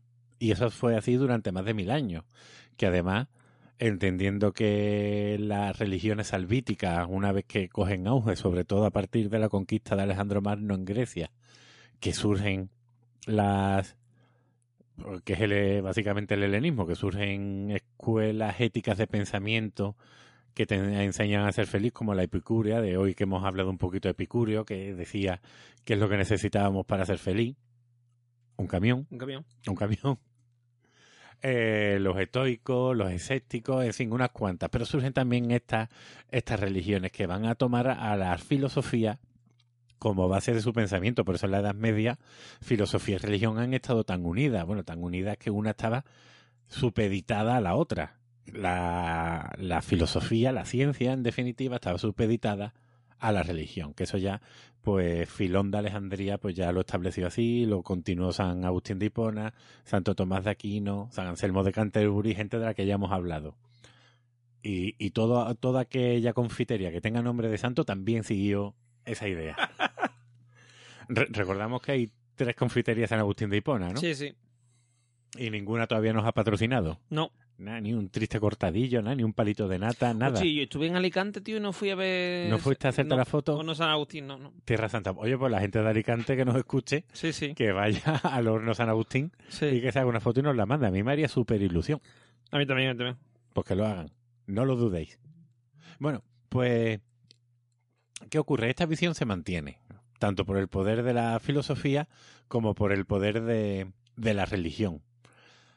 Así que, perdón, lo que viene siendo la autoridad y, la tradición, que es lo que quería decir. Pero va a llegar eh, Copérnico y va a ser que lo va a trastocar todo un poco, al decir que no, que, que lo que tenemos, bueno, lo escribe en el, en el año 1543, escribe su libro de Revolutionibus, que a mí me encantan estas fechas que son fáciles de recordar, 5, 4, 3. Eso es bonito. Eso es bonito. O yo qué sé, no sé qué cosa ocurriría en 1678, pero es fácil, o en 1234. No, mira, en, en 1248 fue la reconquista de Sevilla. Ah, fíjate, mira, que- Que uno por dos, por dos, por dos. Por do- 1, 2, 4, 8. Pues por San. Iba a decir San Agustín, pero estoy fatal. San. Este de Sevilla. San. Isidoro. Un padre de la iglesia, por cierto, uno de los padres de la iglesia. Bueno, pues Copérnico dice que no, que es la. que es el sol el que está en el centro. Ahí ya llegamos al heliocentrismo. ¿Qué es lo que va a ocurrir? Pues que eso supone un- una crisis enorme de valores. Bueno, aparte de una crítica que se le hace a él, él entiende que, que el universo sigue siendo cerrado, como entendió Aristóteles, porque Aristóteles nos da una visión organicista del universo. Esto significa que todo funciona como, como un cuerpo, todo está integrado, todas las partes están conectadas entre sí. Y de hecho, está vivo porque todo es Dios. Dios, es- recuerdo que es eh, la primera esfera que las envuelve a todas y la que les da movimiento y además tienden hacia una finalidad, porque todo ha sido creado con, con un fin. No solo hay un movimiento, sino además hay una finalidad. Lo que viene siendo un, un te- una teleología. Hay, un, hay, hay teleología ahí metida. Bueno, pues Copérnico, como ya digo, en su Revolutionibus dice que no, que es el Sol y los planetas giran en torno a él y que además la Tierra pues tiene eh, varios movimientos y un asteroide que es la Luna que gira en torno a él. Tenemos traslación, rotación y oscilación, creo recordar. No, no recuerdo ahora mismo los movimientos. Esta visión, que es la que ya nos va a meter en el humanismo, que es la idea clave o la idea central que yo quiero tocar, va a venir introducida sobre todo por la figura de, de Giordano Bruno, que es un autor que está que pues casi olvidado, como es el caso de Marcel Proust, que a lo mejor es solo recordado en, la, en, en pequeños círculos, Sí, en pequeños de círculos. expertos, ¿no? De, en Jordino Bruno. en Giordano Bruno. Giordano. es Giordano. ¿Habrá alguna confitería? No lo sabemos. Bueno, pues... O no San Giordano. Horno San Giordano. Forno, Forno San Giordano. Bueno, pues. Giordano, ¿qué dice? Bueno, no, no llegó a santo. No. Pues Giordano Bruno, que además le encantaría a Iker Jiménez, creo yo, porque es el primer. La primera persona que se tenga constancia que admitió la posibilidad de existencia extraterrestre. Pero claro, y tiene todo el sentido para él. Giordano Bruno dice: si Dios es infinito, su obra también puede ser infinita. Y puesto que, porque recuerdo que antes el universo era cerrado incluso para Copérnico, y puesto que se ha demostrado, Copérnico ha demostrado que la Tierra gira en torno a una estrella, y cuando yo miro el cielo hay muchas estrellas, pueden que hayan también, pues miles de mundos orbitando en torno a ellas, y por qué no va a haber vida inteligente, fauna, flora eh, en alguna de ellas. Esto plantea un problema. Si estamos hechos imagen y semejanza de Dios, eh, y hay otra vida inteligente, ellos son, ellos se parecen a Dios, ellos son favoritos de Dios, lo somos nosotros, son iguales que nosotros, y si son iguales que nosotros, ¿por qué ellos no están en el Yo creo centro que del son iguales, universo? porque si tú has visto mm, Star Trek clásica, la, la TOS, la Star Trek La TOS, The Original Series, eh, mm, cada vez que van por un planeta no sé todos son humanos con nuestro aspecto. O sea que yo creo que sí. Bueno, y pero los son como en todas las de Los vulcanos, los, los, los, estos, los Klingons son como nosotros, pero, con, pero negro y con una costra en la cabeza. o sea, Bueno, lo- los primeros son más, más gitanos. bueno, pero- Después ya es más negro. Pero, pero sí, sí, es sí. mexicano, eh, parece, los primeros parecen mexicanos. mm, Es así, un pelín más oscurilla. Como, El- todavía no, como todavía no la- el muro de Trump. Ahí está, como todavía no habían empezado a construirlo, pues había más movimiento. Bueno, y bueno, ahora el, en el segundo episodio de Star Trek Discovery ¿Lo has visto o no? Sí, Pues lo he visto todo. Pero nuestro oyente quizás no, ¿eh? nuestro Pero- oyente quizás no. Bueno, eh, no es un spoiler. Mueren todos, pero eso es al final nada más del episodio. Se acabó la serie, ¿no? Se Se acabó la serie. Y todo era un sueño de, desde los serranos. sí, de, de Resines, ¿no? De Resines. Que cómo han conectado los, los universos, ¿eh? Sí, sí. ¿Cómo lo han conseguido? Toda la ficción está conectada y un sueño de Resines. Pues, eh, como iba diciendo Giordano Bruno, entiende que, que, oye, que igual Aristóteles estaba equivocado y que igual, vale que sí, que Dios existe, pero también puede que la iglesia esté equivocada. Eso evidentemente fueron dos premios gordos y le tocó la lotería. Evidentemente, pues a este hombre lo quemaron. Hombre, tuviera que ver. De hecho, antes de quemarlo, lo expulsaron de Italia, lo expulsaron de Suiza, lo expulsaron de Francia. En Inglaterra le tendieron una pequeña trampa porque lo invitaron a dar una conferencia cuando en verdad estaban esperando para palearle muy bien, muy bien. en Oxford. o sea, quedaron los profesores de Oxford para llamarle y luego pegarle.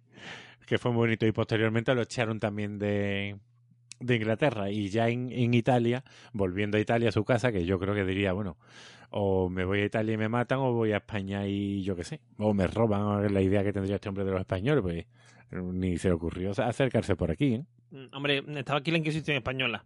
Yo Bueno, no sé si era la italiana sitio. también, Sí, pero bueno, pero te quiero decir que para eso te vas a Italia que es tu, que tu casa, ¿no?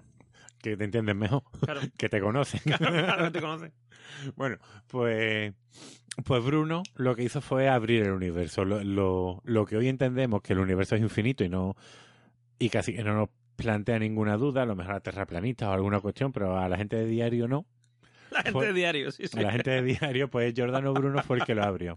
Posteriormente llega, llega Kepler, perfecciona el sistema de Copérnico, porque hay que decir que Giordano Bruno no era astrónomo, era filósofo, también fue físico, pero astrónomo no era, por lo tanto no, no prueba sus teorías, simplemente abre el universo, hace que otras personas puedan seguir esas sendas.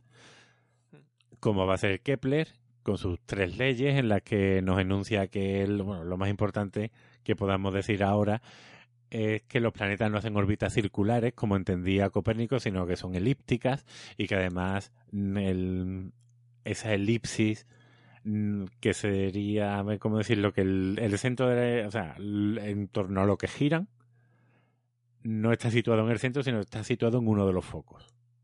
Y después dice que los planetas se están moviendo a velocidades distintas a medida que van recorriendo dicha órbita. Es decir, hay puntos en los que se moverán más rápido y otros puntos en los que se moverán más lento. Y ya la tercera ley pues dice unas cosas que, bueno, que ya que la gente que las investigue las descubra. Porque yo no, no termino de entenderlas. Vale. Y Aquí finalmente, el conocimiento científico de, claro, de sí, Juan, de Juan. busca ahí la tercera ley de Kepler. A ver, a ver qué dice. La, la estoy buscando yo, pero bueno, mientras tanto intento hablar. Eh, a ver, tengo que poner la huellecita aquí. Esto es la receta de la carne con tomate para Thermomix que he hecho hoy. Pues aquí hay que unar lo divino y lo profano. Sí, sí. Eh, ¿Qué iba a decir? Leyes de Kepler. Bueno, pues. Pues como iba diciendo, eh, luego va a llegar mm, Galileo Galilei. Luego va a llegar Galileo Galilei. Que él sí va a probar toda la, lo que Giordano Bruno dice, partiendo también, además de las ideas de, de Kepler. Vamos a ver. Aquí, aquí la encuentro. A ver, Wikipedia, que tú, tú alumbras mi conocimiento. Ay, la Wikipedia. Pues la tercera ley dice que para cualquier planeta el cuadrado de su periodo orbital es directamente proporcional al cubo de la longitud del semieje mayor de su órbita elíptica. Básicamente, que es lo que yo he dicho. Como diría, como diría mi madre, tu madre por si acaso. más o menos. ¿Eso que son le- letras extranjeras? Sí. Pues, Eso son letras extranjeras. pues básicamente, eh, esto es lo que nos dice Kepler. Galileo lo perfecciona. Galileo va a coger el telescopio que hasta ese momento no se había utilizado para observar. Galileo no inventa el telescopio, ya existía, él lo va a perfeccionar. Es decir, ya existía un cacharro, supongo que sería como un catalejo, en el que tú podías ver lo que estaba lejos. Y no se le había ocurrido que eso pudiera tener aplicaciones prácticas. Tenía, a ver, eh, se usaba como una especie como entretenimiento. O sea, aparte de, Sí, de, de navegación para- y tal, Para chavalería. mm, se usaba, mm, digamos, se miraba las estrellas, pero sin. pensando que lo que se iba a ver era. Porque claro, antes se veía todo más borroso. Y. em, esta gente lo que van haciendo Me refiero a todos los astrónomos de esa, de esa época, es, eh, van aplicando una serie de nuevas técnicas ópticas que han ido apareciendo. Y, eh, claro, se empieza a ver cosas.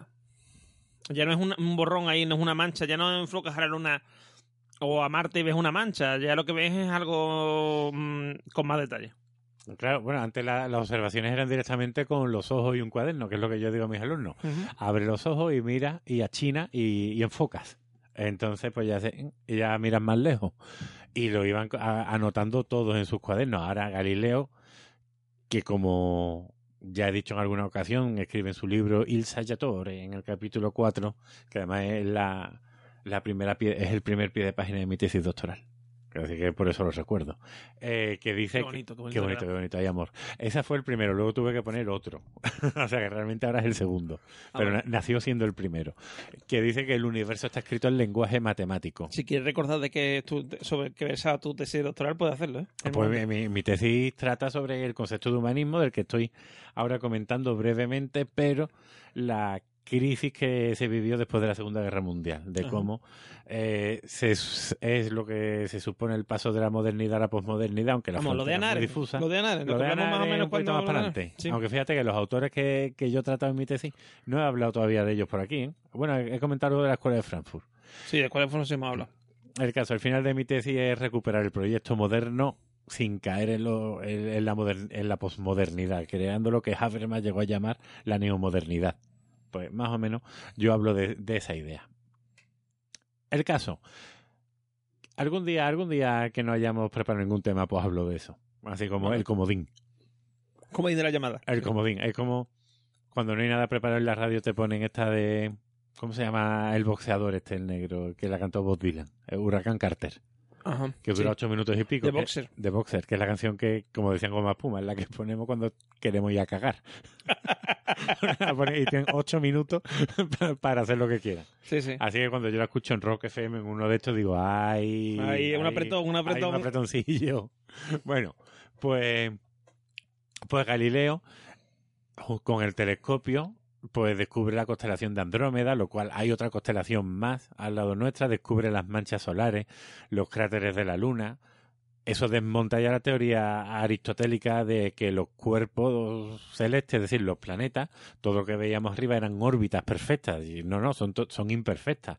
La Luna tiene muchos cráteres y el Sol tiene manchas. Así que eso ya va desmintiendo las ideas aristotélicas. Otra que lo desmiente muy bien es el paso de un cometa. De estos cometas como vivimos hace unos años, que ves durante cuatro o cinco días un cometa en el cielo. Y claro, ese cometa que atravesó todo el firmamento conocido, a la fuerza se tuvo que cargar la, las esferas de éter aristotélica, porque claro, eso es como tirar una pelota de fútbol a, a una ventana. Sí. O sea, te tienes que cargar la ventana y el planeta se caería. Y puesto que no se nos ha caído ningún planeta encima, ni el cielo se nos ha caído encima, como decía Asterix, bueno, más bien Obelix, pues es que no tiene que estar eso ahí.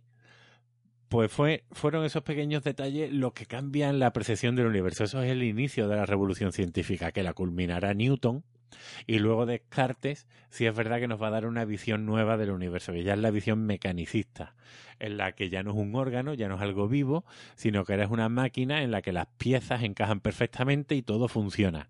Y siempre va a ser Dios el que lo ha creado, ¿vale? Aquí no, aunque la ciencia está avanzando libremente, todavía se sigue creyendo en Dios. Newton, aunque se duda mucho de la veracidad de que él haya sido el creador de, de la ley de atracción de los cuerpos, que fue Robert Hooke, eh, era un gran agiógrafo, escribió la, la vida de San Esteban, por lo tanto, era- eran creyentes todas las personas. Sí. Ahora simplemente lo que cambia es la visión del universo. Dios ha creado un mundo, es como un relojero y nos lo ha regalado a nosotros. Y ahí es donde entra el humanismo. Y ahí es donde entra el renacimiento realmente. Eh, o mejor dicho, donde eclosiona el espíritu del renacimiento que ya había comenzado antes. El renacimiento empieza con Cola di Rienzo casi un siglo antes. Lo voy a pronunciar otra vez porque la Z me ha salido súper italiana. Cola di Rienzo. Rienzo. Di Rienzo. Di Rienzo. Dentro de un mes me voy a Italia. O sea, a estas alturas, hoy que día de 26, ¿Y qué vas a hacer en 27, Italia? cu- eh, cuidad de 90 niños. Ah, que vas, uy, uy, que vas... El viaje de fin de curso. Vale, vale. Sí, soy la última opción Qué pena. de profesor. Claro, nadie quiere ir, pues para que los chavales vayan, ahí estoy yo. La última opción. Y cuando digo la última, soy la última. ¿Cuántos embarazos van a volver? Ni uno. Si yo lo puedo evitar, ni uno. Y bueno, y mm, estaba diciendo lo de, bueno, lo del re- renacimiento y tal. Hay quien, o sea, el renacimiento depende de quién lo, lo date. Hay quien, quienes hablan de la invención de la imprenta, hay quien hablan del descubrimiento de América. sí, incluso en 1453, cuando cae Constantinopla, Sí, que ya hay los intelectuales de Constantinopla se van a Florencia y allí pues empieza a desarrollarse más el pensamiento. Eh, Claro, es una época de descubrimiento, pólvora, imprenta, América, mm, todo es años antes, años después. La Reconquista también es en el 92, la Expo, 500 años después, o sea que Sí. estaba todo conectado. Eh, también las Olimpiadas. Había mucho, había mucho ahí. Pero sobre todo el Renacimiento, yo lo que quiero es que la gente se equivoca. El Renacimiento no es volver a lo griego y lo romano, ni muchísimo menos, es absurdo.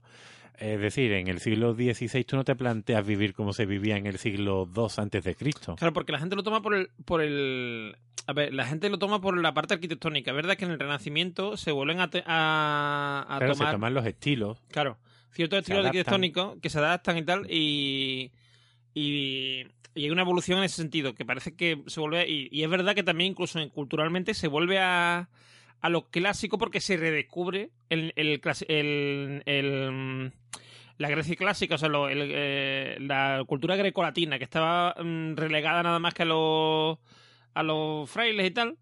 Y eso, digamos, eso mm, vu- vuelve a salir a la luz. Pero vuelve a salir a la luz porque hay una, una nueva, ¿cómo se dice?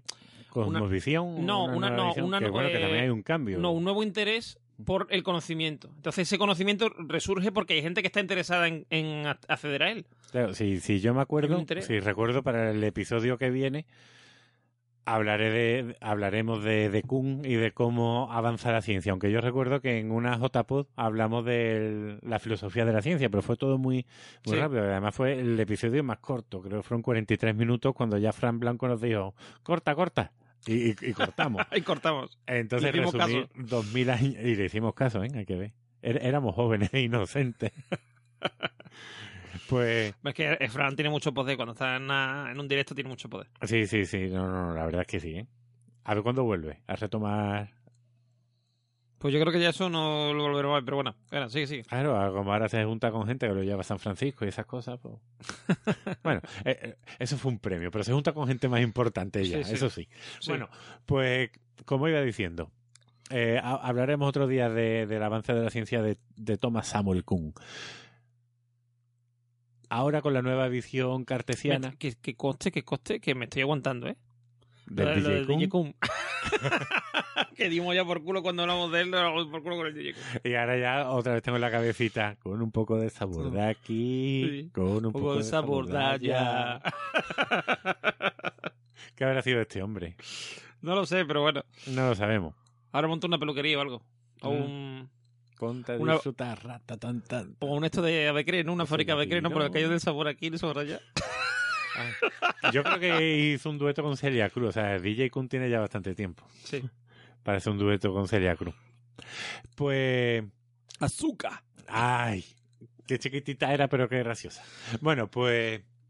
Pues al final, eh, como decía, todo esto que yo he comentado es el principio de lo que sería la revolución científica, la continuará en física Newton, que será el que complete la visión del universo, lo va a homogeneizar todo, mismas parcelas de espacio junto a mismas parcelas de tiempo, que eso ya está desfasado, ya no es la visión del universo que tenemos.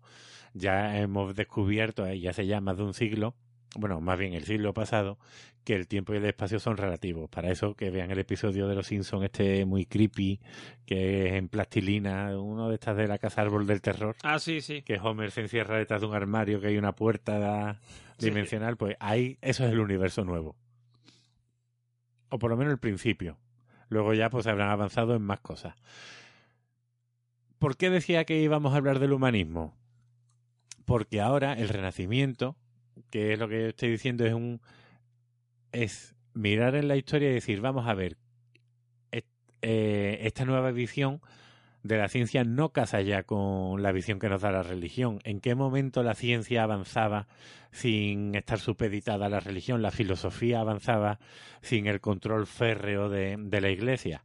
pues encuentran que en la historia hay muchos, muchos siglos que evidentemente no lo llaman Edad Media, eso será un nombre posterior, pero sí encuentran que es en el Imperio Romano, que es en el mundo griego, cuando había una libertad, cuando la filosofía avanzó mucho, cuando la ciencia ha avanzado mucho. Y ojo, la Edad Media no ha sido una época de oscurantismo, no hemos vivido, no se ha vivido más de mil años sin avanzar, avanzaron muchas ciencias y muchos conocimientos, pero es verdad que la religión permitía que unos sí avanzaran y otros no avanzaran, porque sus verdades ya estaban demostradas por la Biblia. Por lo tanto, decir algo que no casara con la Iglesia te condenaba a la hoguera, como le ocurrió pues a Miguel Cervet. O a Giordano Bruno, que me habló antes. O a Giordano Bruno. El caso es que si ya nos vamos fijando, ya van a aparecer obras como la de la de El hombre máquina, que ya se está cambiando la concepción del mundo y el humanismo lo resume la frase de, de, Galileo que he dicho antes. El universo está escrito en lenguaje matemático. Si todo obedece a las matemáticas y la matemática es un saber humano que controlamos solo nosotros, el universo nos pertenece porque el conocimiento es poder. Da igual que el universo lo haya creado Dios. Descartes decía que el universo lo ha creado Dios. Pero la visión de Descartes era una visión matemática, es decir, Dios es mi mera excusa para justificar que el universo existe. Pero luego todo depende de mí, de mi razón, puesto que con mi razón, si se sigue de un si sigue un proceso correcto, que es el método cartesiano, puedo llegar a conocerlo absolutamente todo, partiendo de la certeza absoluta de que pienso, luego existo. Si pienso, existo. Eh, de eso ya hemos hablado. Entonces, eso era lo que yo quería plantear hoy. Solo eh, ¿Cuándo empieza el humanismo? ¿Cuándo podemos empezar a definir, a dar una definición del ser humano? Es verdad que en épocas anteriores se han dado ya.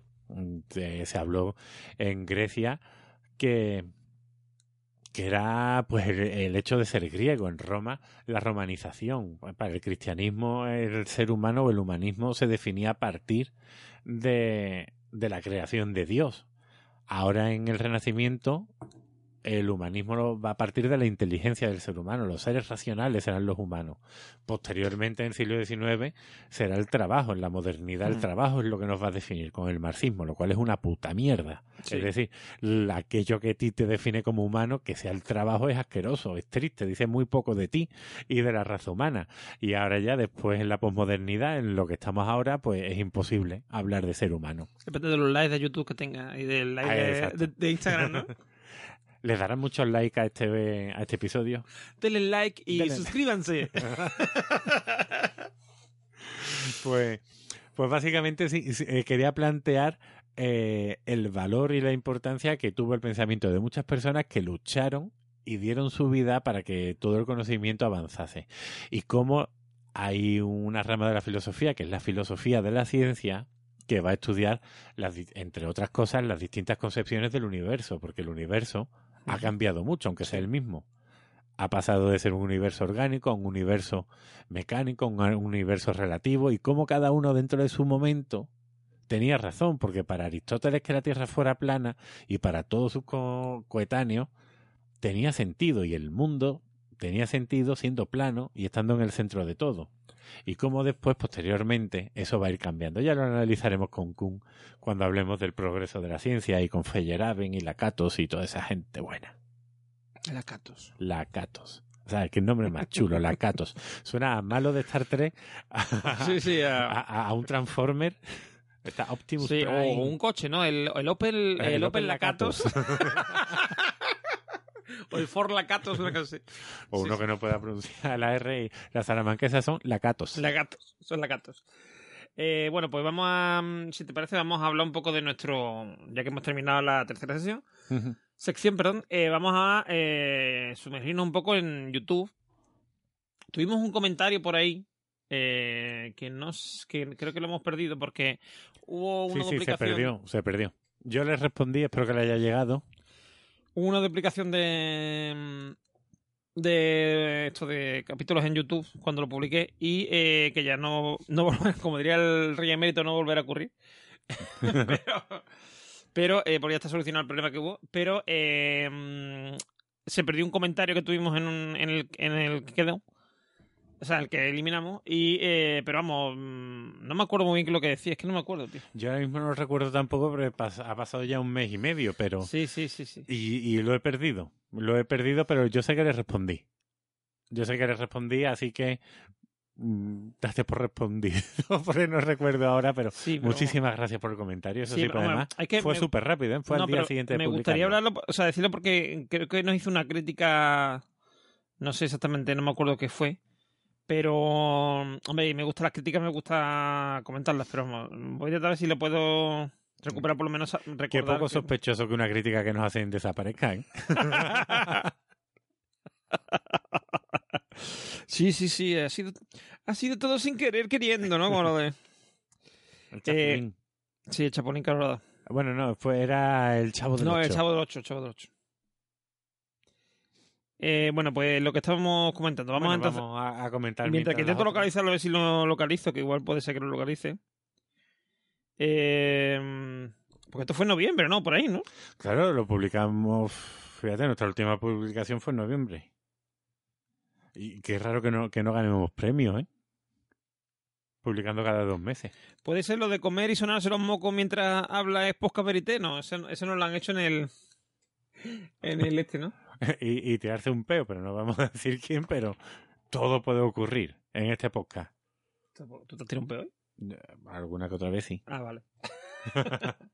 Eh, Eso Eh, me hace ser más humano. Creo que, creo que fue el comentario que nos hicieron, sí, creo que fue este el que nos hicieron en el... Sí, este fue, este fue lo de comer y eso no somos mientras habla es poca verite. Eh, vamos, lo de comer sí, a veces hemos comido, vamos, solemos comer muchas veces... Hoy hemos estado comedidos en la comida, pero eh, sí, pero lo de sonar los mocos que yo sepa, Bueno, hasta no ha pasado nunca. un día, pero no sé, a lo mejor fue... yo no lo recuerdo, pero bueno, si lo has escuchado, si te has molestado, pues lo sentimos, eh, no ha sido... No, pero es, es verdad que alguna que otra vez me han dicho que, que se nos ha escuchado eh, eh, lo que viene siendo el masticar. Sí, masticar sí, porque ya te digo, alguna vez hemos comido directo, pero que... Que es que nos dan de- no nos dan de comer en casa, pero sí. lo, lo evitaremos, ¿eh? Lo evitaremos porque a mí me resulta harto molesto Cuando lo escuchen un poco. cuando escucho Sí. un podcast o escucho a alguien, Sí. sobre todo que, que me respondan comiendo diga, eh, eh, eh. Bueno, pues primeros- seguimos seguimos comentando. A ver. Eh, tenemos aquí varios comentarios. Uno es de Gabriel eh, Andrés Silva Oteiza que nos dice: Qué bueno el post. Saludos de Chile. Graben más seguido, por favor. ¿Lo ve? Ese no ha desaparecido. No, ese no, porque ese- no ha desaparecido. Ese no. Eh, pues sí, mm, intentaremos hacerlo. Vamos, a intentar grabar, intentar grabar siempre una vez al mes. Esta vez no se nos, se nos ha ido un poco más la mano, pero intentaremos que no pase. Después tenemos, pero ya te, te recordamos, te- tienes en, si buscas la viñeta aquí en en Evox, eh, encontrarás un especial de Navidad, mm, salimos nosotros. Sí, esta es la película La Gran Belleza y Batman Ninja. O sea, y sí, sí, es reconocible. sí. Y el de la gran belleza, pues ahí salimos, esa parte que hacemos nosotros. Que es la última. Sí, después tenemos Anónimo que nos dice Enmet o algo así. O sea, dos, dos E, Ah, ah, una N, una D, una M, una E. Eh, puede ser que sea lo de. Pero ese tiene una respuesta. Todos tienen respuesta, ¿eh? Yo, yo he respondido a todos. Eh, sí, tiene una respuesta. eh, y la respuesta no podría estar más de acuerdo con usted. Después, Black Tepes eh, nos dice: Muy bien el podcast, eh, pero tenéis la habitual confusión española entre catolicismo y cristianismo. Sí, es verdad que... Decís que la, conver- la conversión de Suecia al cristianismo cuando ya eran cristianos. Luteranos para dar más detalles. Y, Cri- y Cristina de Suecia era luterana y de hecho se, acabó convirtiendo al catolicismo y por eso acabó abdicando y exiliándose en Roma.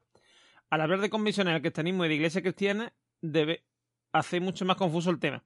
Es como cuando alguien se refiere a los radicales de del Lidl Belt en USA y desde España a algunos se les llama católico cuando para esa gente el llamarle eso sería un insulto de lo peor. No tiene que ver mucho con el filtro ideológico de cada uno. A ver, mm, a ver, lo que ocurre es que, o sea, tiene razón y no tiene razón, en el sentido de que mm, yo por lo menos no los confundo. Es decir, yo sé lo que es un, un cristiano y lo que es un católico. No, pero lo habré confundido yo porque Pero de estas no, pero, que al pero decirlo... claro, lo que pasa es que, claro, el, aquí, si en pienso, España, no, pero... en España, como somos, todos somos cristianos católicos, en la, bueno, todos, todos no, pero la mayoría... En el mundo en el que nos hemos criado de chicos. Sí, en la mayoría, la mayoría sí. Y de hecho, y de hecho, mm, aquí eh, los evangelistas mm, suelen ser o gitanos o extranjeros. Ujú. En la mayoría. Después hay muchos evangelistas que son españoles, pero no llaman tanto la atención. Eh, y suelen ser, o suelen ser evangelistas como, por ejemplo, los testigos de Jehová. Los testigos de Jehová sí son, eh, digamos, payos mm, que han nacido en España, que han vivido toda su vida en España, pero pero mm, no lo identificamos como, como cristianos siquiera. Parece que fuera una cosa... Distinta, sí, como Claro, una- cuando en realidad son, aparte. claro, cuando en realidad son cristianos evangelistas. Partimos de la misma rama, Protestantes, del mismo protestantes. árbol. Distintas ramas del mismo Claro, árbol. entonces, eh, claro, aquí en sí hay esa cierta confusión. O sea, no, no nuestra no es una confusión de concepto. O sea, distinguimos entre una cosa y otra la nuestra. No sé en otros podcasts, en otros sitios, cuando lo escuches eh, hablar de España. Sí, pero nosotros sí distinguimos entre una cosa Lo que pasa es, claro, que cuando que estamos acostumbrados a referirnos nosotros como cristianos y como católicos, como ambas cosas. Entonces, cuando hablamos de otros cristianos, otros católicos, nos sale. mm, o sea, de otros católicos, de otros cristianos nos sale decir a lo mejor católicos cuando en realidad no son católicos. O decir, claro, o hablar de conversión al cristianismo cuando estamos al, a- al protestantismo. Nos puede pasar, nos puede pasar. Le pedimos disculpas. No volverá a ocurrir. Eh, Entonamos un mea culpa. Sí, sí, pero vamos, disculpa, discúlpanos, pero sí, es que no suele pasar porque eso, porque tenemos esa confusión, bueno, confusión, esa, mm, ese hábito lingüístico que cuesta trabajo. Esa coletilla. Sí. Eh, Que después, también tienes respuesta. Sí, sí, eh, eh, sí, a ver qué le pusiste. Totalmente de acuerdo en tu comentario, la liamos un poco. El tema de Descartes salió de un comentario y no lo teníamos preparado. De hecho, esa lección la aprendí de primera mano viviendo un año en pleno eh, Bible Belt y tienes toda la razón en la distinción católico-cristiano. Para la próxima nos sale mejor, oh yeah. Todo termina, todo, todo acabe bien siempre con un oh yeah. Sí, Y por último tenemos eh, a César Díaz que dice que viene de escucharnos en la viñeta, que le ha parecido muy ameno, que irá mirando nuestros podcasts anteriores y nos pregunta si tenemos eh, opinión sobre la serie Merlí. Y nos da las gracias por ello. Eh, aquí un tal Jacampos G le dice, hola César, don Juan Antonio Aquí, Campos. aquí presente. Eh, dice, hola César, gracias por empezar a escucharnos. Con Alberia tuve una colaboración yo solo en otro especial de Navidad hace dos años, en el carón de la película de Killing Room, y además eh, este verano él participó en, nuestro, en el nuestro cuando tratamos de Watchmen. La serie Merlin la conozco, he visto los primeros episodios y me ha gustado mucho, aunque ya te digo que los profesores de filosofía no solemos ser tan tan así, y que las bajas morales, las bajas laborales no se alargan tanto en la docencia. Algún día la comentaremos porque lo merece. Otra serie que tenemos pendiente es Black Mirror. Algo haremos al respecto. Un saludo y espero que les guste el podcast. Mientras tanto, le echaré que te guste el podcast. Mientras tanto, le echaré un vistazo a uno que se llama Volando Raso a ver qué tal. ¿Eh? Sí, un podcast, un podcast. Ah, Futuro podcast amigo. De este caballero. tuyo. Él, César. Ah, de este. Ah, vale. Ah, vale. pues, es verdad, sí, que tienen el logotipo, tiene lo de Volando Raso, sí. No lo había visto. Bueno, De- pues- Hombre, pero yo- por ahí estaba también Phileas Fogg, creo recordar, que, o, que escribió. Me suena a mí haberle respondido, pero igual. Pero puede ser que la sea en el anterior. O la viñeta. O o la puede viñeta. que haya escribido en la viñeta. Sí, puede ser. De algo conocerá Albert, creo. Sí, sí, algo lo conoce, sí. Por ejemplo, hacerle los guiones durante muchos años. Por ejemplo, puede ser. Eh, bueno, pues te contesto yo también. Yo sí he visto Merlí completa, me gusta mucho. A mí me han dicho que era un spin-off ¿Un spin-off? de uno de los estudiantes que se va a la facultad a estudiar filosofía. Ah, bueno, sí, el, sí, el chavalito este sí. Que de hecho se ve en el final de Merlí, se ve como él está dando clase y tal. No sé si en un instituto o en la universidad, no me acuerdo. Bueno, pues. mm, A mí es una serie que me gustó mucho. Me gustó porque es muy bonita, eh, muy chula. Eh, lo que comenta Juan del. Como él no ha visto la he, serie visto de, he visto un par de... Tres. Sí, a ver, tres. lo que comenta de la sustitución, yo no sé si es una sustitución exactamente. Sí, porque él entra de interino que lo llaman. Él lo echan de su casa, pero lo Sí. llaman la, la junta de allí arriba. Sí, la Junta allá arriba, la Generalitat, ¿no? La Consellería, La la Junta de de. Educación. La Consellería de Educación. la, la consellería. Y, y bueno, si sigue en el mismo instituto y lleva ya tres años que han pasado tres cursos. O sea, tres temporadas, tres cursos. Sí. Y no, no. Lo siento, pero no. O sea, no. No. O sea, tú en septiembre te quitan y empieza otra vez el sorteo. En septiembre, no en junio. Cuando ya termina el Ah. instituto, tú ya se quitan las bolsas y ya se empieza a llamar otra vez. Que coincidas en el mismo instituto, pues puede darse. Si no lo pide nadie. Pero siento en Barcelona ciudad, ay, no sé yo. Sí, ah, pero bueno, da igual. Los guionistas a lo mejor no, no esperaban encontrarse con más de una temporada. Puede ser. Pero bueno, la cosa es que. No, y además al final parece como que estuviera allí para toda la vida. O sea, quiere decir que la Sí, plaza la- ya fuera. la- la- la- la definitiva. plaza, vamos, a tomar por culo las oposiciones. Y a mí me gusta mucho. Es muy bonita, eh, filosóficamente correcta, es decir, no se le puede No se encontrar. mete con nadie. No, quiero decir que no, que no se le va la olla, que no son. mm, que no se inventa nada. ¿Vale? No, no, a ver, a ver, también hay que seguir el programa del curso. Y eh, ya, pero bueno, eh, es como la gente de periodistas que criticaba la serie de periodistas o los policías, que no es el día a día, pero bueno. No, pero yo creo, pero es que yo creo que sí lo sigue, porque en realidad mm, más o menos va evolucionando. mm, Quiero decir, empieza por los peripatéticos, que de hecho llama a su clase los peripatéticos. Pues el curso estaba ya empezado mal, ¿eh? que eso, eso hay que empezar. No, porque supone, se supone que es justo al principio del, o sea, él entra al principio del curso. Al, o sea, empezado, pero como tú sabes, a lo mejor dos días. El tío se pone malo dos días antes, dos días después de empezar. Y. mm, total. Que a mí sí, me gusta mucho, es una serie muy bonita. Eh, el final lloré como un. No lo cuente, no lo cuente, No, no. pero Pero un final muy emotivo. Y. mm, explota el instituto y todo. Correcto, y, y sale Schwarzenegger por, para salvarlo, chicas, para salvarlo.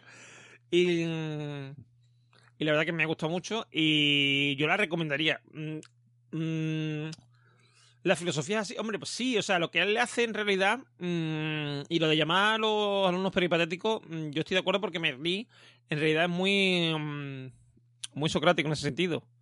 De él eh, mucho de aconsejar, de hacer ver el error de los otros. Él no es consciente de sus errores, pero como todo, o sea, bueno, sí es consciente, pero quiere decir que mm, es consciente de que tiene errores, pero no sabe cuáles son hasta que Este es un chulillo.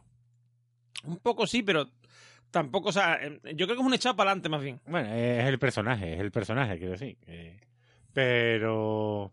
Pero bueno, el curso hay que empezarlo con los presocráticos, no con los peripatéticos. Eso es Aristóteles. Bueno, pero ahora empieza con presocrático.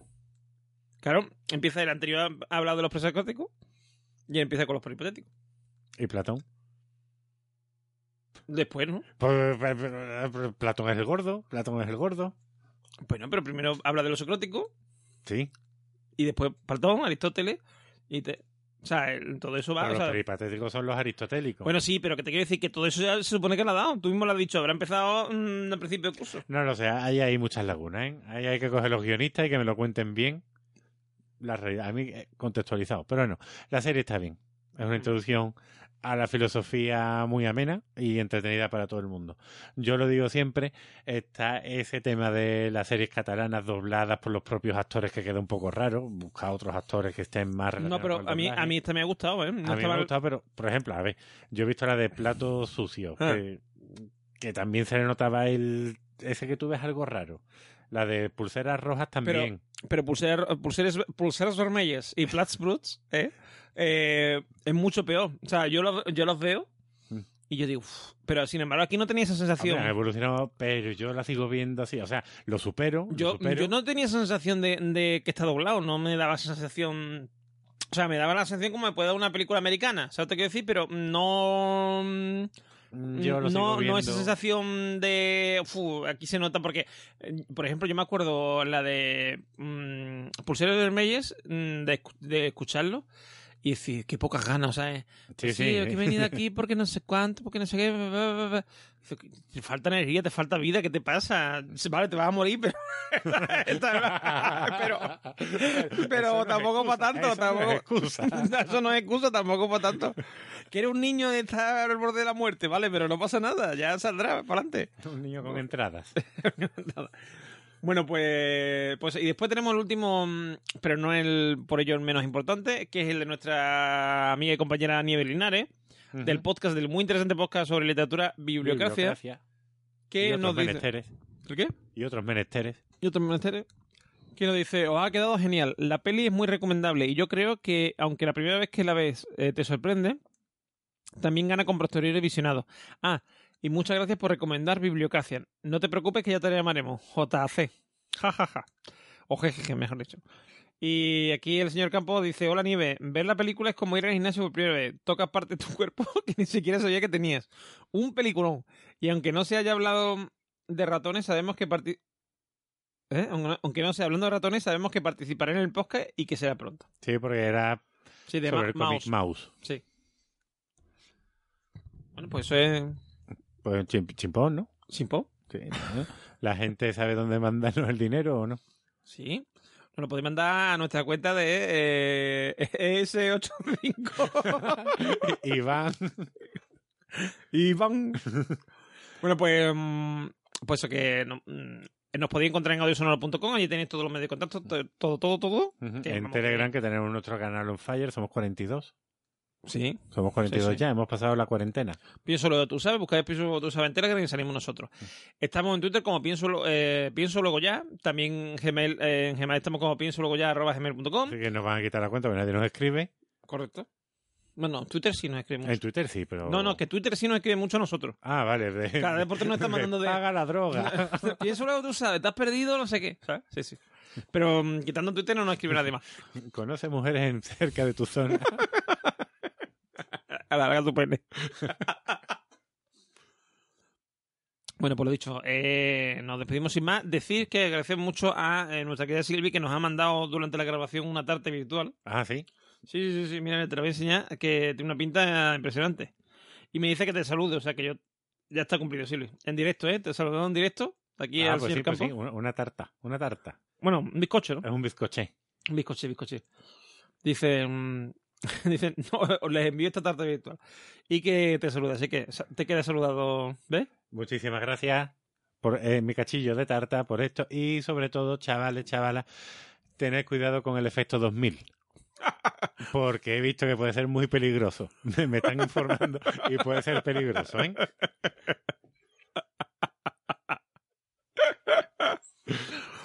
Sí, sí. Eh, hay una sorpresa. Yo que tú no me encañaría mucho con las Torres Gemelas, ¿eh?